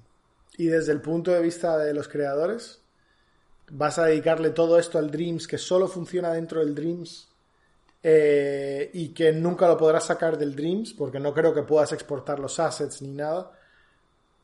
Bueno, ya depende de cada uno.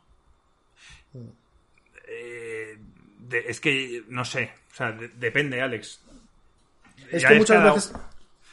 Es que quizá una persona eh, se pone a probar las herramientas del Dreams y luego lo comparas con un Unity, que es que esto lo hablamos ayer en el, en el vídeo y me hubiera gustado que estuvieras para poder opinar. Joaquín decía que para qué crear un juego en Dreams cuando tienes Unity.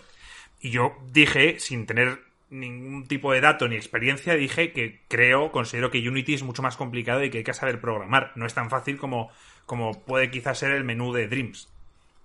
Y Unity, si no sabes programar, no vas a hacer nada en Unity. O sea, Unity es una herramienta para programar. Eh, puedes entrenar, después de que un programador lo tenga más o menos currado, puedes entrenar para que alguien que no sea programador pueda hacer cosas específicas como level design, por ejemplo. Tú puedes programar suficiente del juego y de la herramienta para que tú luego a otra persona de tu equipo pueda hacer level design.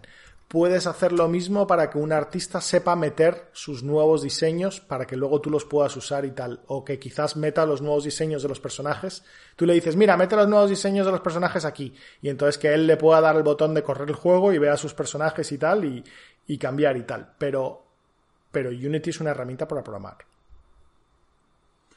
Vale, pues ahí queda claro. Entonces ya, pues depende. Eh, quizá una persona mm, que artísticamente está muy dotada, en el sentido de que sabe dibujar y sabe tal, pues oye, pues puede que con el Dreams pueda empezar. Una persona que sabe programar, pues quizá aquí está perdiendo el tiempo y debería dedicarse a aprender en Unity. No sé, depende de cada uno. De todas formas, yo es que no lo veo, no lo veo tanto como, como ganar dinero. Lo veo como entretenimiento, quizá. Lo veo como una persona que le gusta dibujar y dice, ah, coño, pues voy a crear un mundo en el, en el Dreams. Sí, yo, yo creo que a todo el mundo que sueña en conocer un videojuego, que yo creo que hay mucha gente, eh, yo creo que casi todo el mundo Cada que ha jugado más, un videojuego, yo creo. claro, casi todo el mundo que ha jugado un videojuego en algún momento sueña con también. Apa- aparte, ¿Unity no es de pago?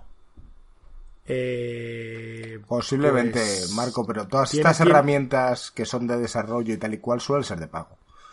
A ver, no, Unity tiene una versión gratuita eh, y tiene una versión de pago.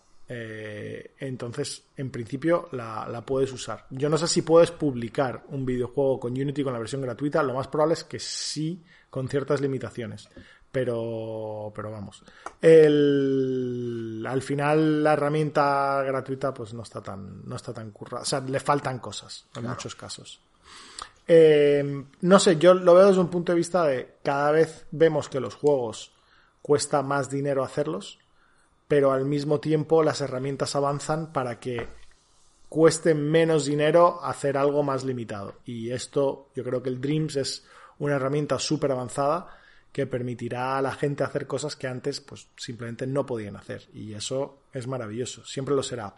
Pero hay que invertirle tanto tiempo y tanto esfuerzo a hacer un juego que hacerlo con cero perspectivas y por amor al arte y tal, habrá gente que lo haga, estoy Claro, seguro de ello, a ver, sí. y mucha, pero no sé, yo creo Claro, que a siempre ver, en, en eso el se basa el capitalismo Minecraft, ayuda. tío. Que nosotros no entendemos y hay gente que se pasa, mm, vamos, no sé Dios cuánto tiempo eh, Construyendo mierdas, tío. construyendo una movida que encima es con ladrillos de Lego y tal y cual y Pero el Minecraft es de código abierto, el servidor. O sea, la razón que tú le metes tanto tiempo es porque eso es tuyo.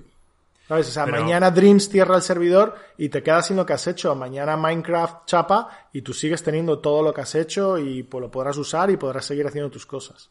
Pero Alex, esto es como todo en la vida. Nosotros en el podcast lo hacemos un poco por amor al arte. Que nos va muy bien y ganamos dinero con esto, estupendo, pero en principio no es nuestro objetivo y quizá en Dreams una persona...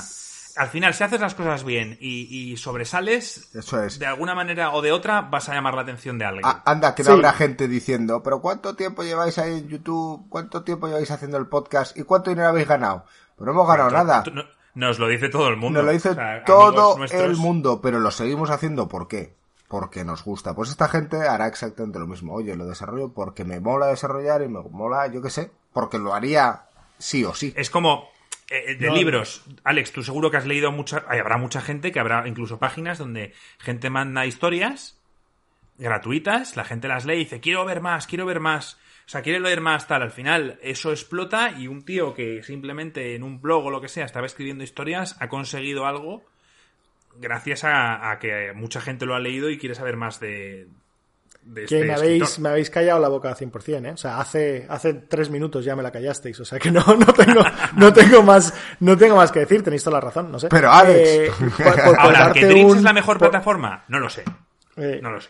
Por, por, por dar un ejemplo de lo que has dicho de los libros, Marco, pues básicamente en Reddit hay un subreddit entero que se dedica a la gente a escribir historias y no sé si os suena la película eh, The Martian con Matt Damon, que Sí. está atrapado en Marte y tal. Eso empezó como un thread de Reddit de un tío escribiendo, de un tío que se quedó en Marte. Y escribió la mitad del libro ahí, con todo el mundo en plan de "Eh, escribe más y tal, y, le- y de repente le ficharon un publisher para hacer el libro y el resto del libro lo escribió él por su cuenta. Y lo Yo no sé si, lanzó. esto- si sabíais de esto, pero yo una vez me enganché, estaba, estaba en Alicante aburrido y me puse en Twitter a mirar y alguien retuiteó algo en plan, joder, leer esta historia, o sea, leer esta, esta pava lo que cuenta. Y me puse a leer un hilo de, tweets que la tía contaba que había conocido a un tío, que luego ese tío era un poco raro porque le contó una historia de no sé qué. La cuestión es que se iba reversando. La tía mandaba fotos, mandaba documentos, empezó como a hacer, montarse una historia de la hostia. Y yo en plan enganchado. Y luego... Bueno, tú ríete, Yo Joaquín, sé lo que está pensando Joaquín. enganchadísimo, como si fuera un libro, Alex. Y resulta que esta tía lo hace como entretenimiento. Y me estuve, me estuve entreteniendo media hora. Me lo pasé de la hostia. Y todo el mundo, oye, envía más mierda de esta. Pero claro, esto es como. Tiene que, tiene que ser real. O sea, tiene que parecer real. Y lo parecía, ¿no? Al menos. Sí, sí.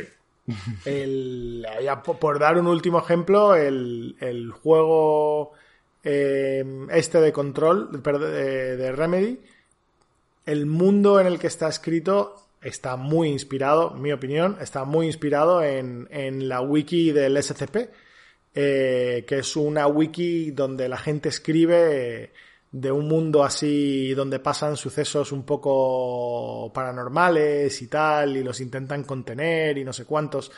Y está, eh, son un montón de historias, o sea, puedes ir y leer el resto de tu vida, de todas las historias que ha escrito la gente en la wiki. Eh, de, de los distintos objetos paranormales que se van encontrando y de cómo Hemos está hablado de esto alguna vez. ¿verdad? Hablamos de ello cuando contamos el control. Sí que lo, Ah, vale, lo comentamos. sí. Vale, vale, vale. Pues nada, no deja de ser entretenimiento, tío.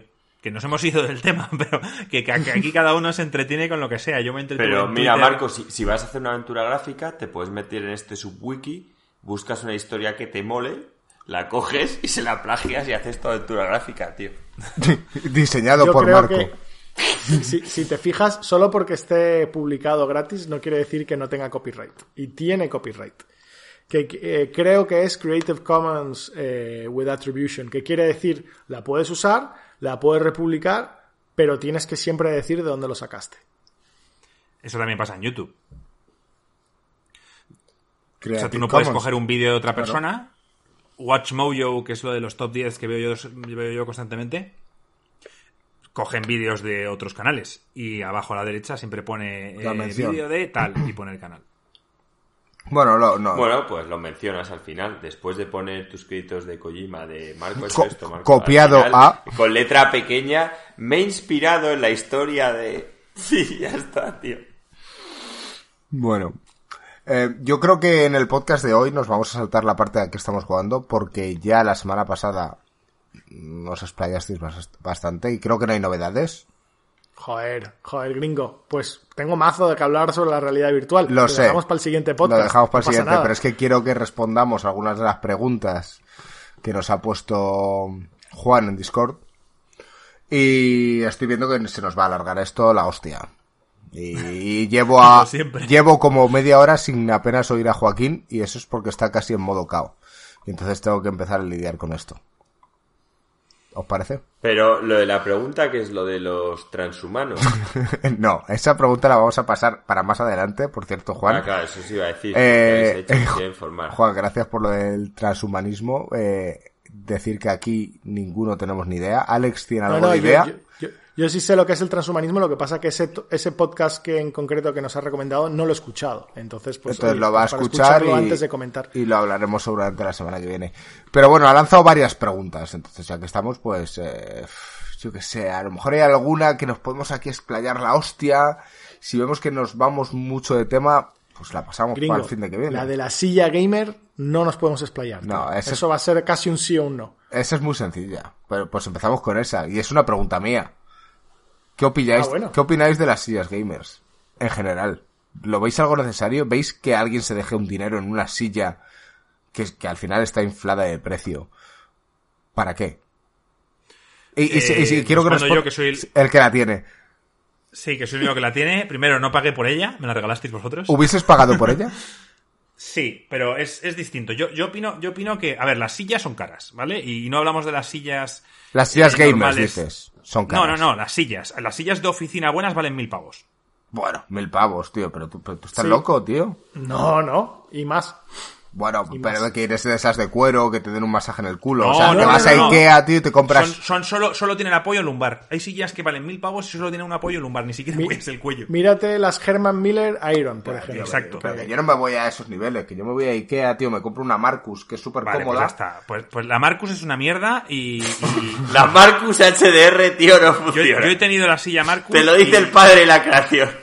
Y es una mierda, tío. O sea, es- es- la tengo- bueno, tú la has visto en la oficina. Yo la tengo ahora mismo, estoy sentado en ella. duele la espalda, tal. A te- ver, te yo- yo- cansas. Al final, tío, eh, tienes que coger una silla eh, que, que sea cómoda y que no te dañe la salud. Con eso me vale. Me da igual que valga mil pavos como que valga cien. Lo, lo que está claro es que cuanto más barata es la silla, llegando a un punto, pues peor va a ser la silla. O me equivoco. Es que no soy experto en sillas. No Vamos, sé, yo, yo lo pregunto aquí, que si creo puedes que... poner algo de estilo a una silla que, que de sí, en sí, es buena y te, y, y te va a reforzar la espalda, pues cómpratela. Lo que no me gusta son las sillas de Mediamar, que valen 80 euros, que le ponen un cuero de mierda y, y que luego realmente la silla no es buena. Y te lo venden como silla gamer. Exacto. Claro, estoy- es que yo estoy hablando de que si esto es un nicho que de repente se ha creado la gente de, oh, necesito tener una silla gamer, no, búsquete una silla que en la que estés cómodo, porque tendría que ver yo la silla en la que juega Joaquín, en su ordenador. Es súper cómoda, ¿eh? Yo, yo tengo... La primera es que se me jodió, pero me la cogí, que es esa que tengo... La la está viendo Alex en el salón, lo que pasa es que esa se dio de sí el muelle de abajo y luego tengo en mi habitación otra que es la polla, súper... A ver, yo no me dejé 800 pavos, pero sí que eh, 200 euros o algo así me debió costar. O sea, no... Pues Era ahí una estamos. cómoda, alta, en plan que... mm, Yo, sinceramente, para atrás y no sé. Sé cuál es la silla de Joaquín, le costó 200 pavos, la mía cuesta 300 y el salto de calidad en cuanto a lo que es la silla es brutal, es abismal.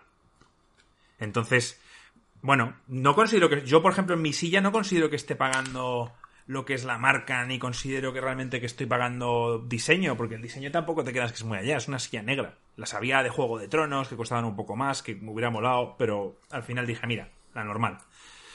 Y luego, otra cosa que no dicen nunca en las sillas, gringo, eh, y tú quizás no este problema, pero yo sí, es el peso. O sea, Sí eh, que lo las- dicen, ¿eh? Cuando ya te estás comprando. Yo cuando me compré. La, Marcus no te dice, la Marcus no te dice si ¿Cuánto es para una persona de 50 kilos o de 150. Ya. Pues. ¿Sabes? O sea, de hecho, de Y hecho, las eh, sillas eh, sí te lo dicen. no, bueno, de hecho mi silla O la puedes es- regular. Mi silla, de, de- mi silla en particular tiene dos modelos. Uno que se compró el señor Vance, que valen lo mismo, ¿eh? la mía que la del señor Vance, pero que es más pequeña. Y es para un máximo de. de ¿Cuánto era? De, 80 de 90 kilos. 90 kilos. Sí. ¿Quién puede usar esa silla? Pues el señor Barnes.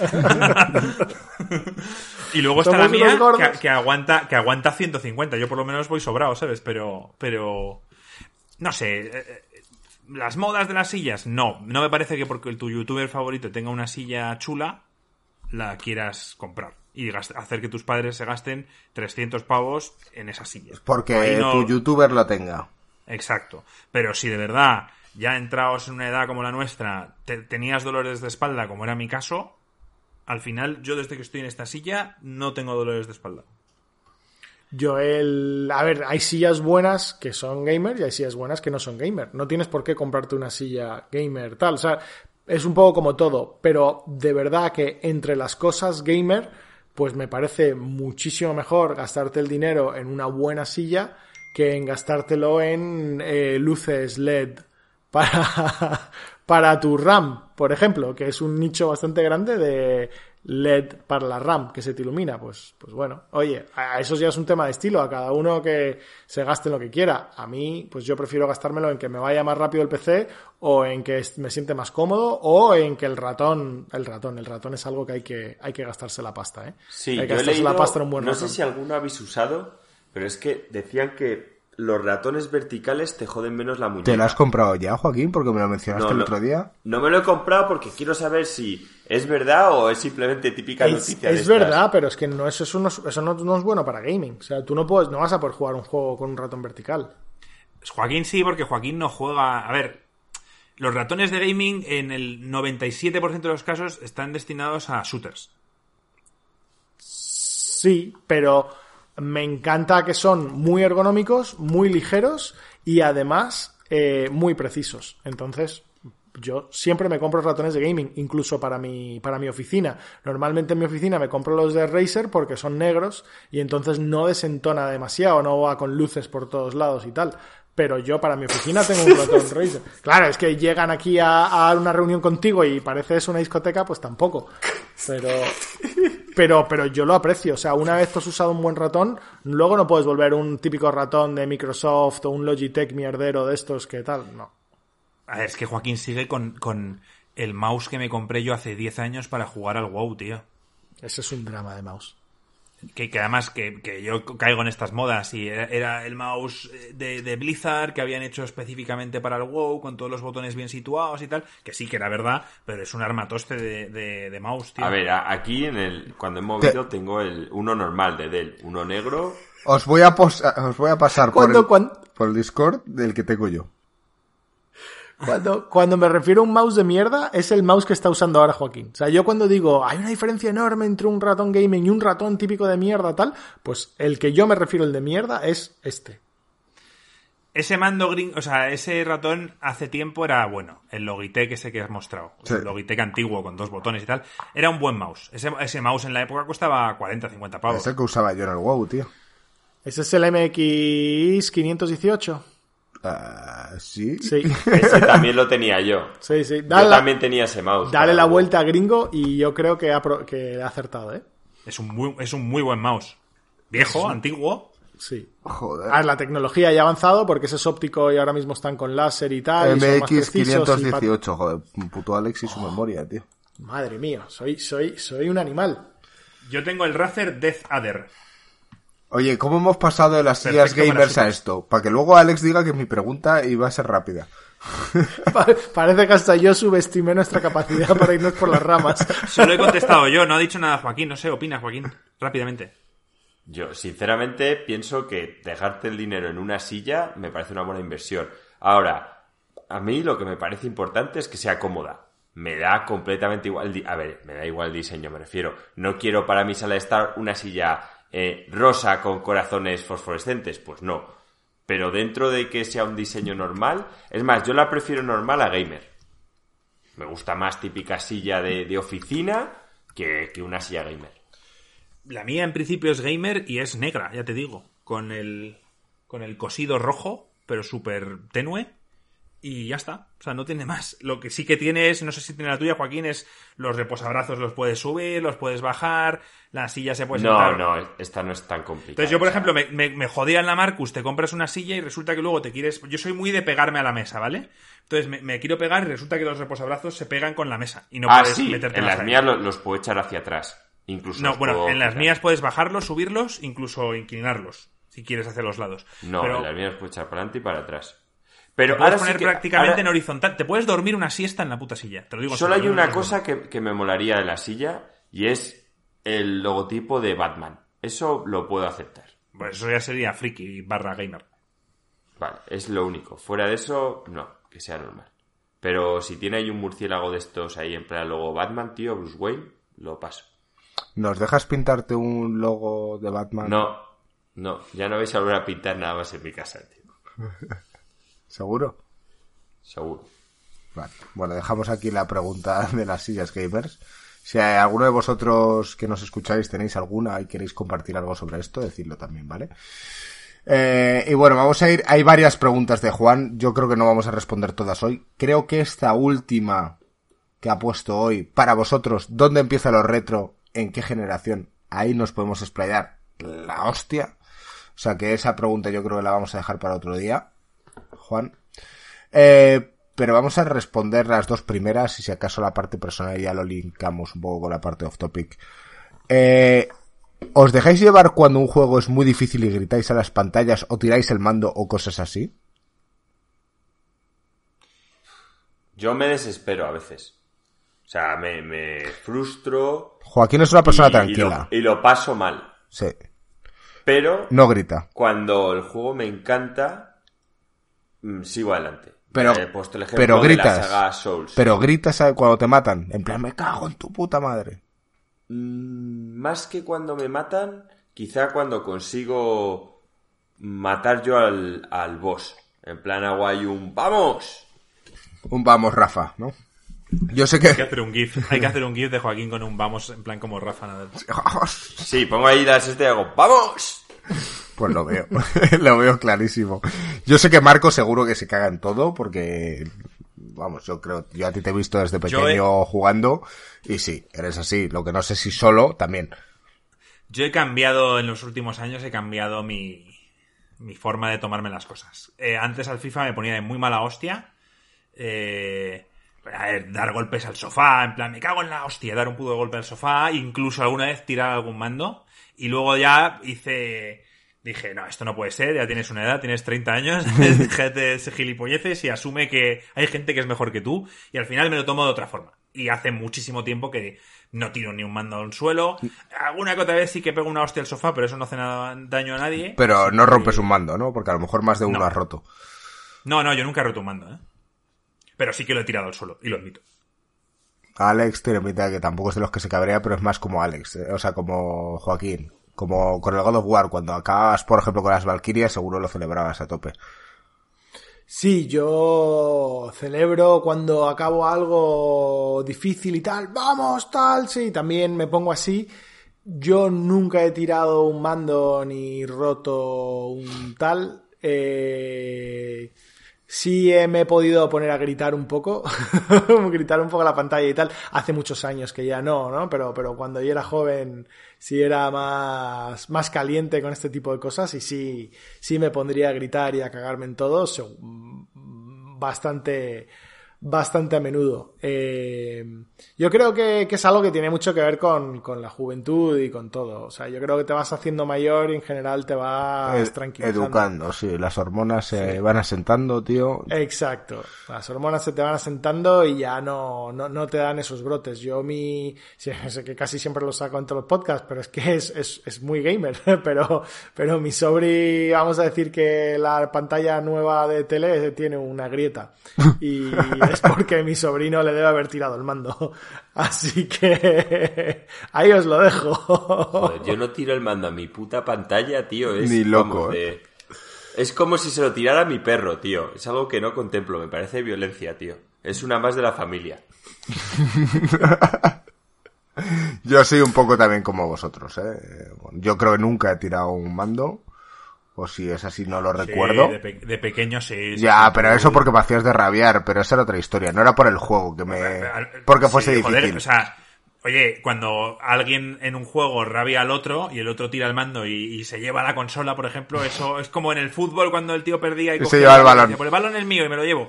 Pues lo mismo, eso, eso es una forma de también. de- Y, y eso lo hacía yo, no me acuerdo, ¿eh? Sí, no, no, bueno, no eras un buen perdedor ni ganador, ninguna de las dos. Bueno, ganador tampoco era mucho, ¿eh? Pero... Al igual que Jo- Joaquín es mal perdedor, pero peor es un súper mal ganador. Como que súper mal ganador. ¿Qué coño estás diciendo? Joder, Pues, cuando mal ganador es cuando, cuando ganas y, y se lo reprochas al otro la cara, toma, tal, y se lo repites hasta que el otro salta y, y luego te pega una hostia y dices que por qué. Pues, mal ganador es no saber ganar, Joaquín. Sí, esto lo me- Lo me- mis victorias. Hombre, que tío. no, lo mencionaste, no sé si fue en el podcast pasado, que era lo del Sí. el juego de ho- hockey sobre hielo o algo así. Sí, sí, sí, sí. No, pero ahí no se lo restregué. No, bueno, me Ahí estoy imaginando él era que un sí. mal perdedor. Para No, no, acordarnos, no, no. Joaquín, de Y lo tú de- mal que le hiciste a Alvarito 20 años después, algo grande tuvo que pasar. Sí. Sí, porque él sí que fue un mal perdedor y se llevó el juego a su casa y estaba en el cumpleaños de su primo y se rayó y se fue. Pero sobre todo porque le jodió que estaba ganando a todo el mundo y yo era la primera vez que jugaba al juego. Entonces sí, eso es un poco humillante. Pero tío, yo no hice aposta, yo me puse a jugar, lo que pasa es que a mí se me daban, se me dan bien los juegos en general. Incluso tú ahora Luego, me pones un a mí algo, a mí algo que me, a mí algo que me pasa. Esto no sé si es muy corriente, pero algo me pasa. Cuando estoy jugando con alguien, me pasaba muchas veces al FIFA, eh, con amigos y tal, y, y él, a él le veía pasarlo mal, a mi amigo, estaban los otros siete, ¡buah, qué malo eres! Tal, métele otro, métele otro, en plan tal. A mí no me gustaba la sangre. O sea, eh, incluso frenaba. Y alguna que otra pequeña vez me ha pasado una mala factura. O sea, he acabado perdiendo el partido y esa misma persona a la cual estaba sintiendo pena, luego me lo ha restregado el que más. Y yo diciéndome, nunca más voy a volver a hacer esto. Eso me ha pasado varias veces, que no, no sé, no me gusta ver la sangre, no me gusta hacer sufrir a la persona al lado. Yo sé que Joaquín no. Joaquín si te puede meter ocho, te los va a meter y te los va a restregar por la cara. Eso sí que me ha Marco, pasado. tío, el hombre aprende con dolor, tío. De hecho, si te dijiste que nunca más lo ibas a volver a hacer, ¿cómo te ha pasado varias veces, Marco? Pues porque. Joaquín, Joaquín Es buena persona, es tío. el- Sí, soy buena gente, tío. Es una persona, no como tú, Joaquín, tío. Exacto, tío. De hecho, me da a mí que una de esas ocasiones debió de ser... No me querías dar a mí mucha caña y de milagro te gané yo. Y entonces ya me reí yo de ti. No sé si fue al pro o algo de tú, eso. tú- no, no, no, no, no. Tú no te lo tomas mal. En el FIFA no te tomabas mal las derrotas. Te daba igual. Porque tú y yo en esa época estabas jugando un poco por jugar y tampoco. Pero la gente que de verdad le importaba, había veces que me daban pena. y digo, va, no voy a hacer más sangre. Qué tiempos. Bueno, pasamos con la siguiente pregunta, que salvo que queréis decir algo más sobre esto. No, dale caña. Em, la siguiente pregunta es, que además creo que todos vamos a responder lo mismo y va a ser bastante rapidito. ¿Habéis visto algún gameplay completo por streaming por falta de ganas de jugarlo o no tener ese sistema? Mm, Yo creo que por la edad que tenemos y el perfil que tenemos nosotros, juraría que yo creo que no- ninguno de nosotros ha visto ningún streaming de ningún juego durante más de dos horas. Dos días diferentes. Por ejemplo, imagínate que un, que un youtuber eh, o alguien está haciendo un streaming de un juego un día y al día siguiente no se ha conectado ninguno de nosotros para ver cómo continúa. Yo sí. Y, pero por razones muy distintas a las que plantea Juan. No sé, no sé si quieres que me que arranque yo o... Sí, dale. Yo lo he lanzado así, a- apostando así al azar, pero Yo, yo me veo los streamings por razones distintas. O sea, es decir, por falta de ganas de jugarlo, no. O sea, si, si- por ganas de jugarlo, tengo- quizás. Eh, Sí, si es un juego que no tengo ganas de jugarlo, no, No no lo voy a ver un streaming. No. Y luego dice, o por no tener ese sistema, honestamente, no. O sea, por las razones que han dicho, no. Pero yo sí, por ejemplo, eh, lo que son, eh, digamos, esports, los he visto por streaming muchísimo. Desde la época del WoW yo me veía las, eh, las competiciones de arenas que hubo en la BlizzCon, en los distintos campeonatos que hubo a lo largo del mundo y tal.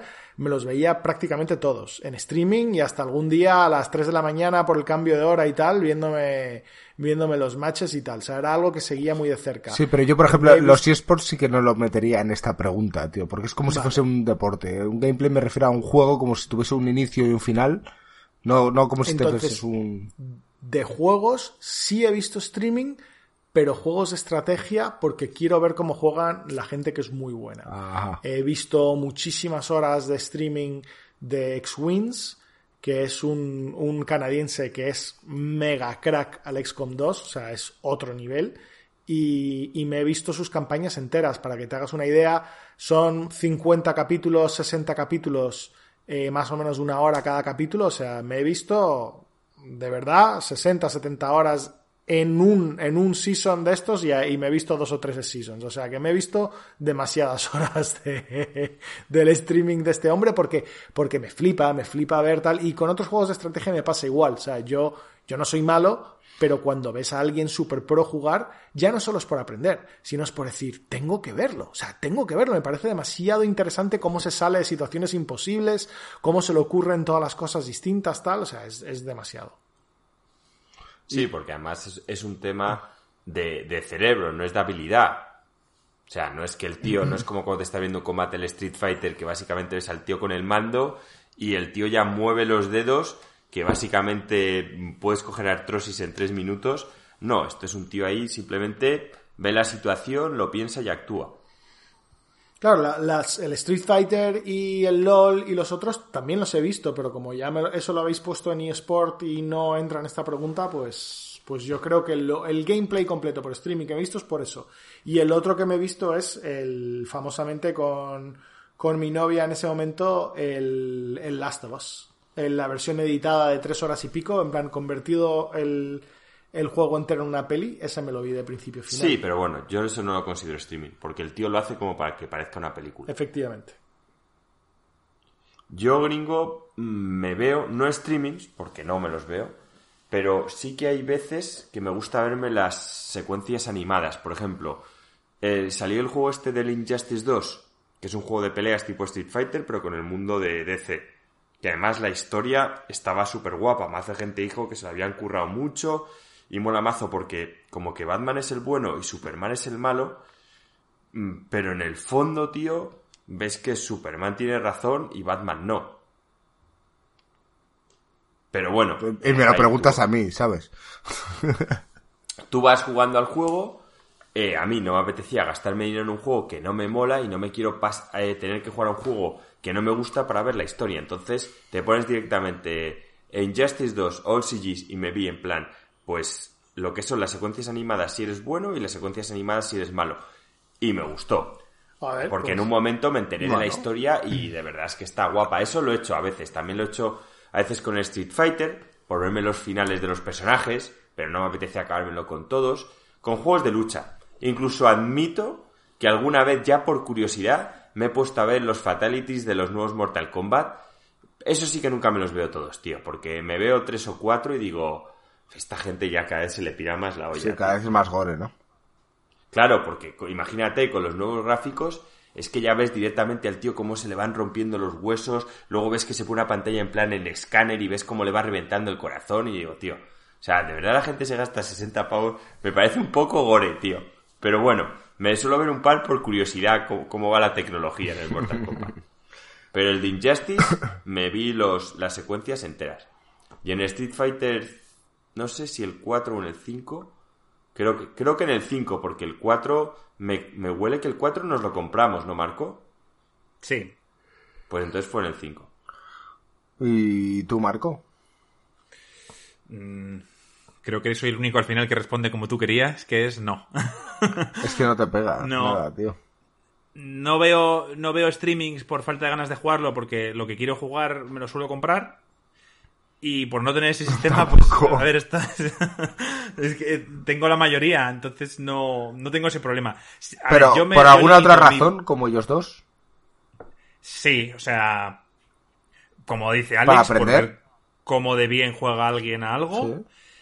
Y por eh, algún. Si me quedo atascado o lo que sea, pues lo miro si estoy desesperado. guía visual. Pero vamos. por lo demás, no, no suelo. O sea, pa- para, no, no suelo ver nada por falta de ganas de jugarlo o por no tener el sistema. A ver, yo como guía visual, es que bueno, tampoco lo he contemplado, pero sí, es cierto que como guía visual para algún Dark Souls, típico boss de estos que te revienta mil veces, que estás un poco... Y más que con bosses, por el camino, porque los Dark Souls a veces te lías, tío, por dónde coño hay que ir, y me he visto algún gameplay del tío de cómo llegar a un sitio específico, como Marco en el Zone. Sabía que lo ibas a decir. No había YouTube en esa época, tío. No. Me- me- estuve tres días atascado. Hasta que vino Joaquín y me lo mostró. Dónde estaba Zoras. Bueno, a mí me gustaría puntualizar que es bastante curioso que yo soy el más joven de todos. Soy el que más streamings ha hecho en el canal. Y sin embargo, yo no he consumido ningún tipo de gameplay de nadie. Ni para ver estrategias, ni por ganas de jugar a nada, ni por no tener ese sistema. Cosa que me hace... ¿Y por ver un eSport? No. Nada. Es curioso, ¿eh? O sea, habría que Es curioso porque tú ves al Rubius, entonces el Rubius streamea bastante, creo, ¿no? streamear todos los días. Si no me equivoco. No, No, ¿Nunca pero has el Rubius, el No Rubius lo- no veo, streamea en veo. Twitch, pero el Rubius saca vídeos en, en YouTube. Y normalmente un vídeo del Rubius, aunque sea un juego que no te interesa, dura 10 minutos, Pero es ameno, sí. y al final te informas o ves cómo es un juego en 10 minutos y no es, no es un streaming como tal. Pero mira, es lo que dice Joaquín, que él streamea en Twitch. O sea, si a mí me gustase ver los streamings, me metería a verlo. De hecho, no sé, me está, me ha llamado un poco la curiosidad lo que han montado unos cuantos youtubers que hacen no sé qué movida en Minecraft, que lo llaman Karmaland, y entonces están todos ahí haciendo el gilipollas, y lo streamean todos los días. Eh, pues no me he metido, es que no, no tengo ningún interés. Entonces, es curioso que yo, siendo el más millennial de todos vosotros, mm, no lo sea. Tú no eres millennial, gringo, tío. El más que, o sea, el más joven que vosotros. O sea, Por, e- por edad sí, pero, pero seguramente serás más maduro que, que dos de nosotros. Así que... Ya, que puede ser. que puede ser. Vale, y, Somos la generación Cobra Kai, tío, ya te lo expliqué. y de aquí vamos a pasar a la última pregunta que nos pasa Juan. Bueno, ya hemos dicho que la otra ya la pasaremos para otro podcast. eh, que es más personal. Y es grupo, libro, cómic, plato, ciudad preferidas. Que habléis un, no sé, algo de, de lo que vosotros digáis, joder, pues esto es mi libro favorito o esta es mi ciudad y por qué. Una cosa, elige, el- de todos esos sustantivos que ha puesto ahí, elegid uno. Venga, yo, yo tengo curiosidad por saber vuestros platos favoritos porque la verdad es que no los sé. ¿No? Eso, uf, para mí es imposible. Tenéis, tenéis que elegir, tenéis que elegir, no podéis Un quedaros- plato. Si tuviera que elegir un plato favorito, seguramente sería la paella. O el arroz. Joaquín, el arroz, el arroz, no la paella. Sí, pero la mayoría de la gente como no sabe, pero vamos. El arroz a banda, seguramente sería mi plato favorito. Pero me encanta tanto la comida que eso es súper cruel. O sea, porque realmente cuando haces un plato top, lo disfruto de la de Dios. ¿Y tu Pero- ciudad preferida, Joaquín? Eh, Madrid. Joder, pensaba que iba a decir la ciudad donde había nacido. Pero no. Sevilla. Sí. Para todos aquellos que escucháis a Joaquín, como veréis, su acento es muy sevillano. La ciudad favorita de Joaquín es, es Madrid, pero no vive en Madrid, vive en las afueras. O sea, quiero decir que le gusta Madrid para ir a visitarlo, pero no para vivir en él. Sí. No, para tenerlo, ya, para tenerlo como- cerca. Como de pequeño no me lo planteaba, ahora ya es más un tema laboral. Antes era más por mis amigos, ahora me importáis menos y sí que me iría a vivir a Madrid. Bueno, Joaquín llama a Madrid Centro cualquier cosa, pero bueno, da igual. Eh, Bueno, más centro que gringo, si te sirve. Más, más cercano al kilómetro cero que gringo. Yo vivo en el kilómetro Eso me cero. vale. Yo como plato no voy a elegir, o sea, voy a elegir la pasta. La salsa que le pongas me es indiferente siempre y cuando sea... Sé que tengo, por ejemplo, pendiente ir a casa de Alex a probar su carbonara, que me lo ha dicho ya dos veces y tengo que ir, Alex. Ahora mismo no puedo, pero iré. que lo estoy deseando. La pasta carbonara, la pasta boloñesa, toda la pasta en general, de trufa, de no sé qué, me flipa. O sea, que eso, eso, a mí un plato de pasta me tienes ganado. Y luego de ciudad preferida, pues a ver, si nos ponemos así, pues evidentemente Madrid es donde vivo y, la que más conozco, pero si es de donde he estado, eh, seguramente a mí la que más me gusta es Roma. Por la pasta, que está muy buena allí, y porque me gusta la ciudad, o sea, no- me, me- me impresiona, tío. Mucha gente dice que, eh, por ejemplo, París, París es muy bonita, pero a mí Roma, tío, lo que es la historia de Roma, ver todos los... A mí, yo ahí me empiezo a imaginar cosas que pasaban hace dos mil años, tío, y me flipa. A A mí- mí, a mí Roma como ciudad me parece increíble. A mí Roma me flipa también, ¿eh? Yo en algún momento de mi vida me he planteado, joder, si tuviese pasta viviría en una parte del año donde haga calor, una ciudad sería Roma y otra quizás en, en pues no sé, en, en el hemisferio sur, no sé dónde, pero una sería Roma. O sea que Nueva York es la otra, claro, pero... ahí hace frío de pelotas, tío. Tío, me decía frío. ciudad preferida, tío. Estáis ya diciendo varias No, cosas, yo es que él ha dicho Roma y yo no he dicho la mía. Y luego estáis diciendo Nueva York y tal y cual. Una. Y como grupo, Muse. Tú no has dicho Muy grupo, Joaquín. Libro no voy a elegirlo porque no he leído Super tanto como para- submarina. Muy bien. Muy buen grupo. Yo, eh, gringo, ¿vas tú o yo? Va, dale tú. A ver, yo voy a hacer favorito barra algo que recomiendo. O sea, por ejemplo, mira, en grupos sí, yo sí tengo un grupo favorito, es Blind Guardian, Heavy Metal Alemán, magnífico. O sea, es, es el, lo máximo, de lo máximo. O sea, Canta no hay... en alemán. No, no, canta en inglés, pero, pero, pero con acento alemán. eh, nada, son, son muy cracks. O sea, si no, mm, diría Metallica, algo así un poco más para todos los públicos, pero uno de los grandes. pero, pero sin duda mi, mi grupo favorito de todos los tiempos es Blind Guardian. Eh, del libro favorito es absolutamente y totalmente imposible que escoja nada. O sea, he leído demasiado, hay demasiados que me gustan mucho. Diré libro que recomiendo.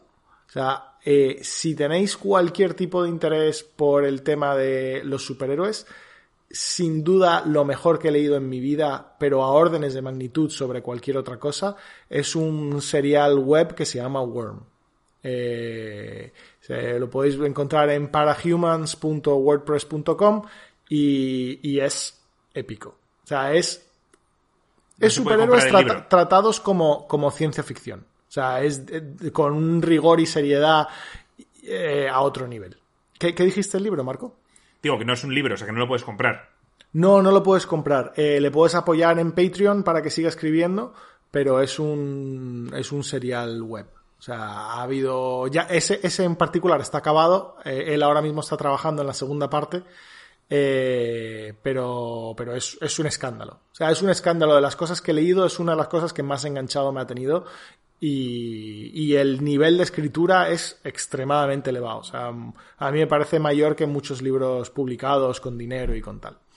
Luego, de cómic, eh, no he leído tan, ¿sabes? No- Yo no leo tantos cómics como libros, pero eh, si pudiese recomendar un cómic, es uno que ahora mismo se está publicando. O sea, de los, de los clásicos, yo diría Why the Last Man. O sea, es, es posiblemente mi favorito. Es bastante profundo, interesante, es, raro.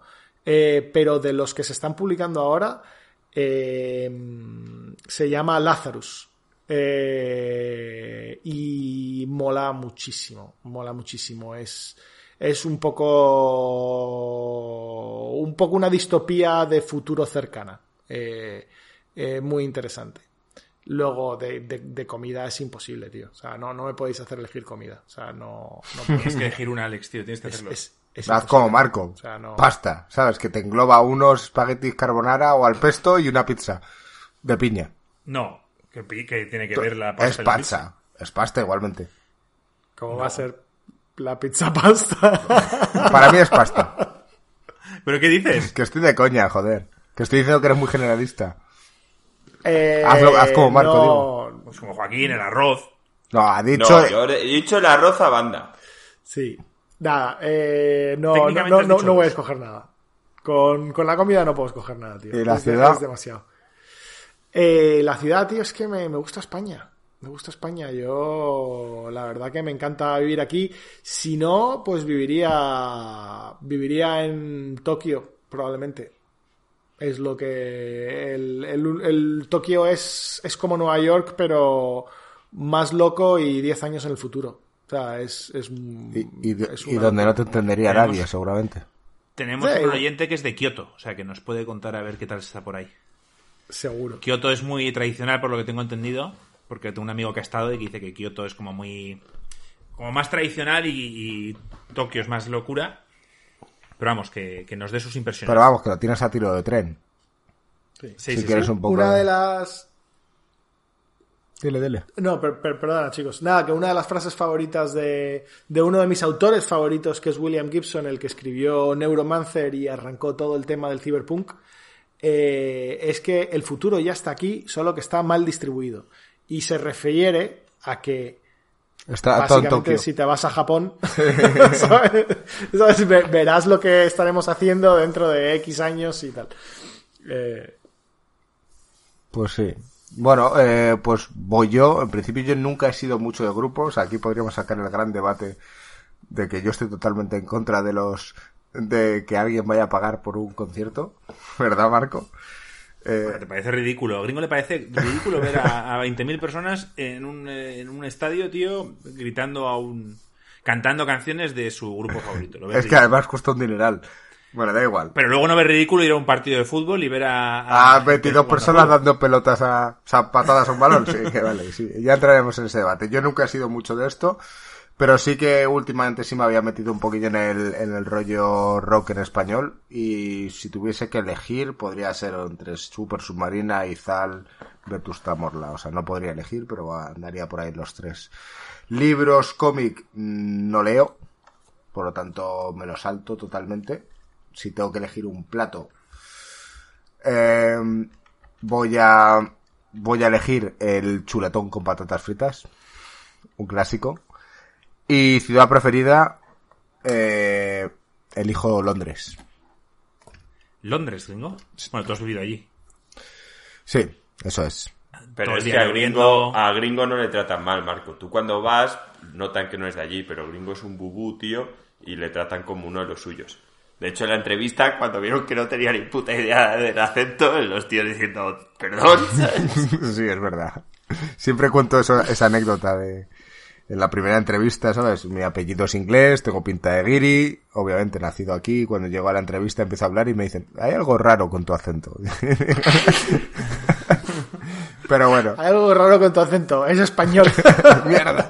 Bueno, eh, decir que sí, a mí la ciudad no estaba lloviendo tanto como dicen y, y a mí me enamoró. Obviamente yo siempre lo achaco a que realmente ahí es donde yo creo que he evolucionado como persona. O sea, yo antes vivía con mis padres, bueno, con mi madre, y ahí me fui a la aventura y no dependía de nadie y tal, y, y bueno, ahí fue donde crecí, básicamente. Y soy quien soy ahora. Entonces le tengo mucho cariño. Y Pues bien, bueno, básicamente, pues así ya los que nos escucháis ya sabéis un poquito más de nosotros. Eh, nos ubicáis. Hablando de Dragon Ball, decir que pasó de ser el bubú grande y gordo al bubú delgado. También, ¿no?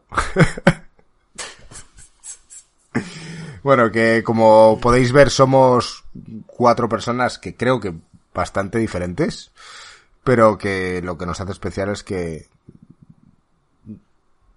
nos compenetramos perfectamente, entonces me parece fantástico Bueno, eso. a- algunos, algunos mejores que otros.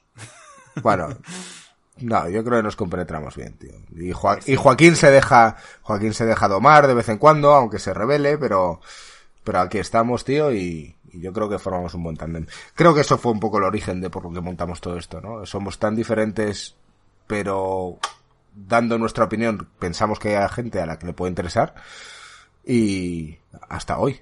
Y seguramente estaremos aquí todo el tiempo que, que nos apetezca hasta que nos aburramos. Y nada, eh, hemos llegado a las dos horas de podcast, chicos.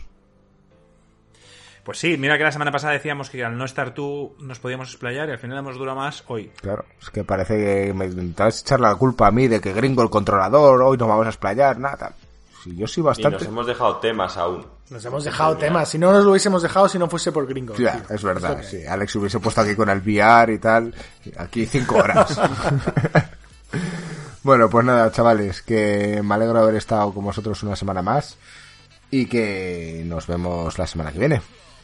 Un abrazo a todos. Un abrazo. Un abrazo. Un abrazo. Chao. Chao.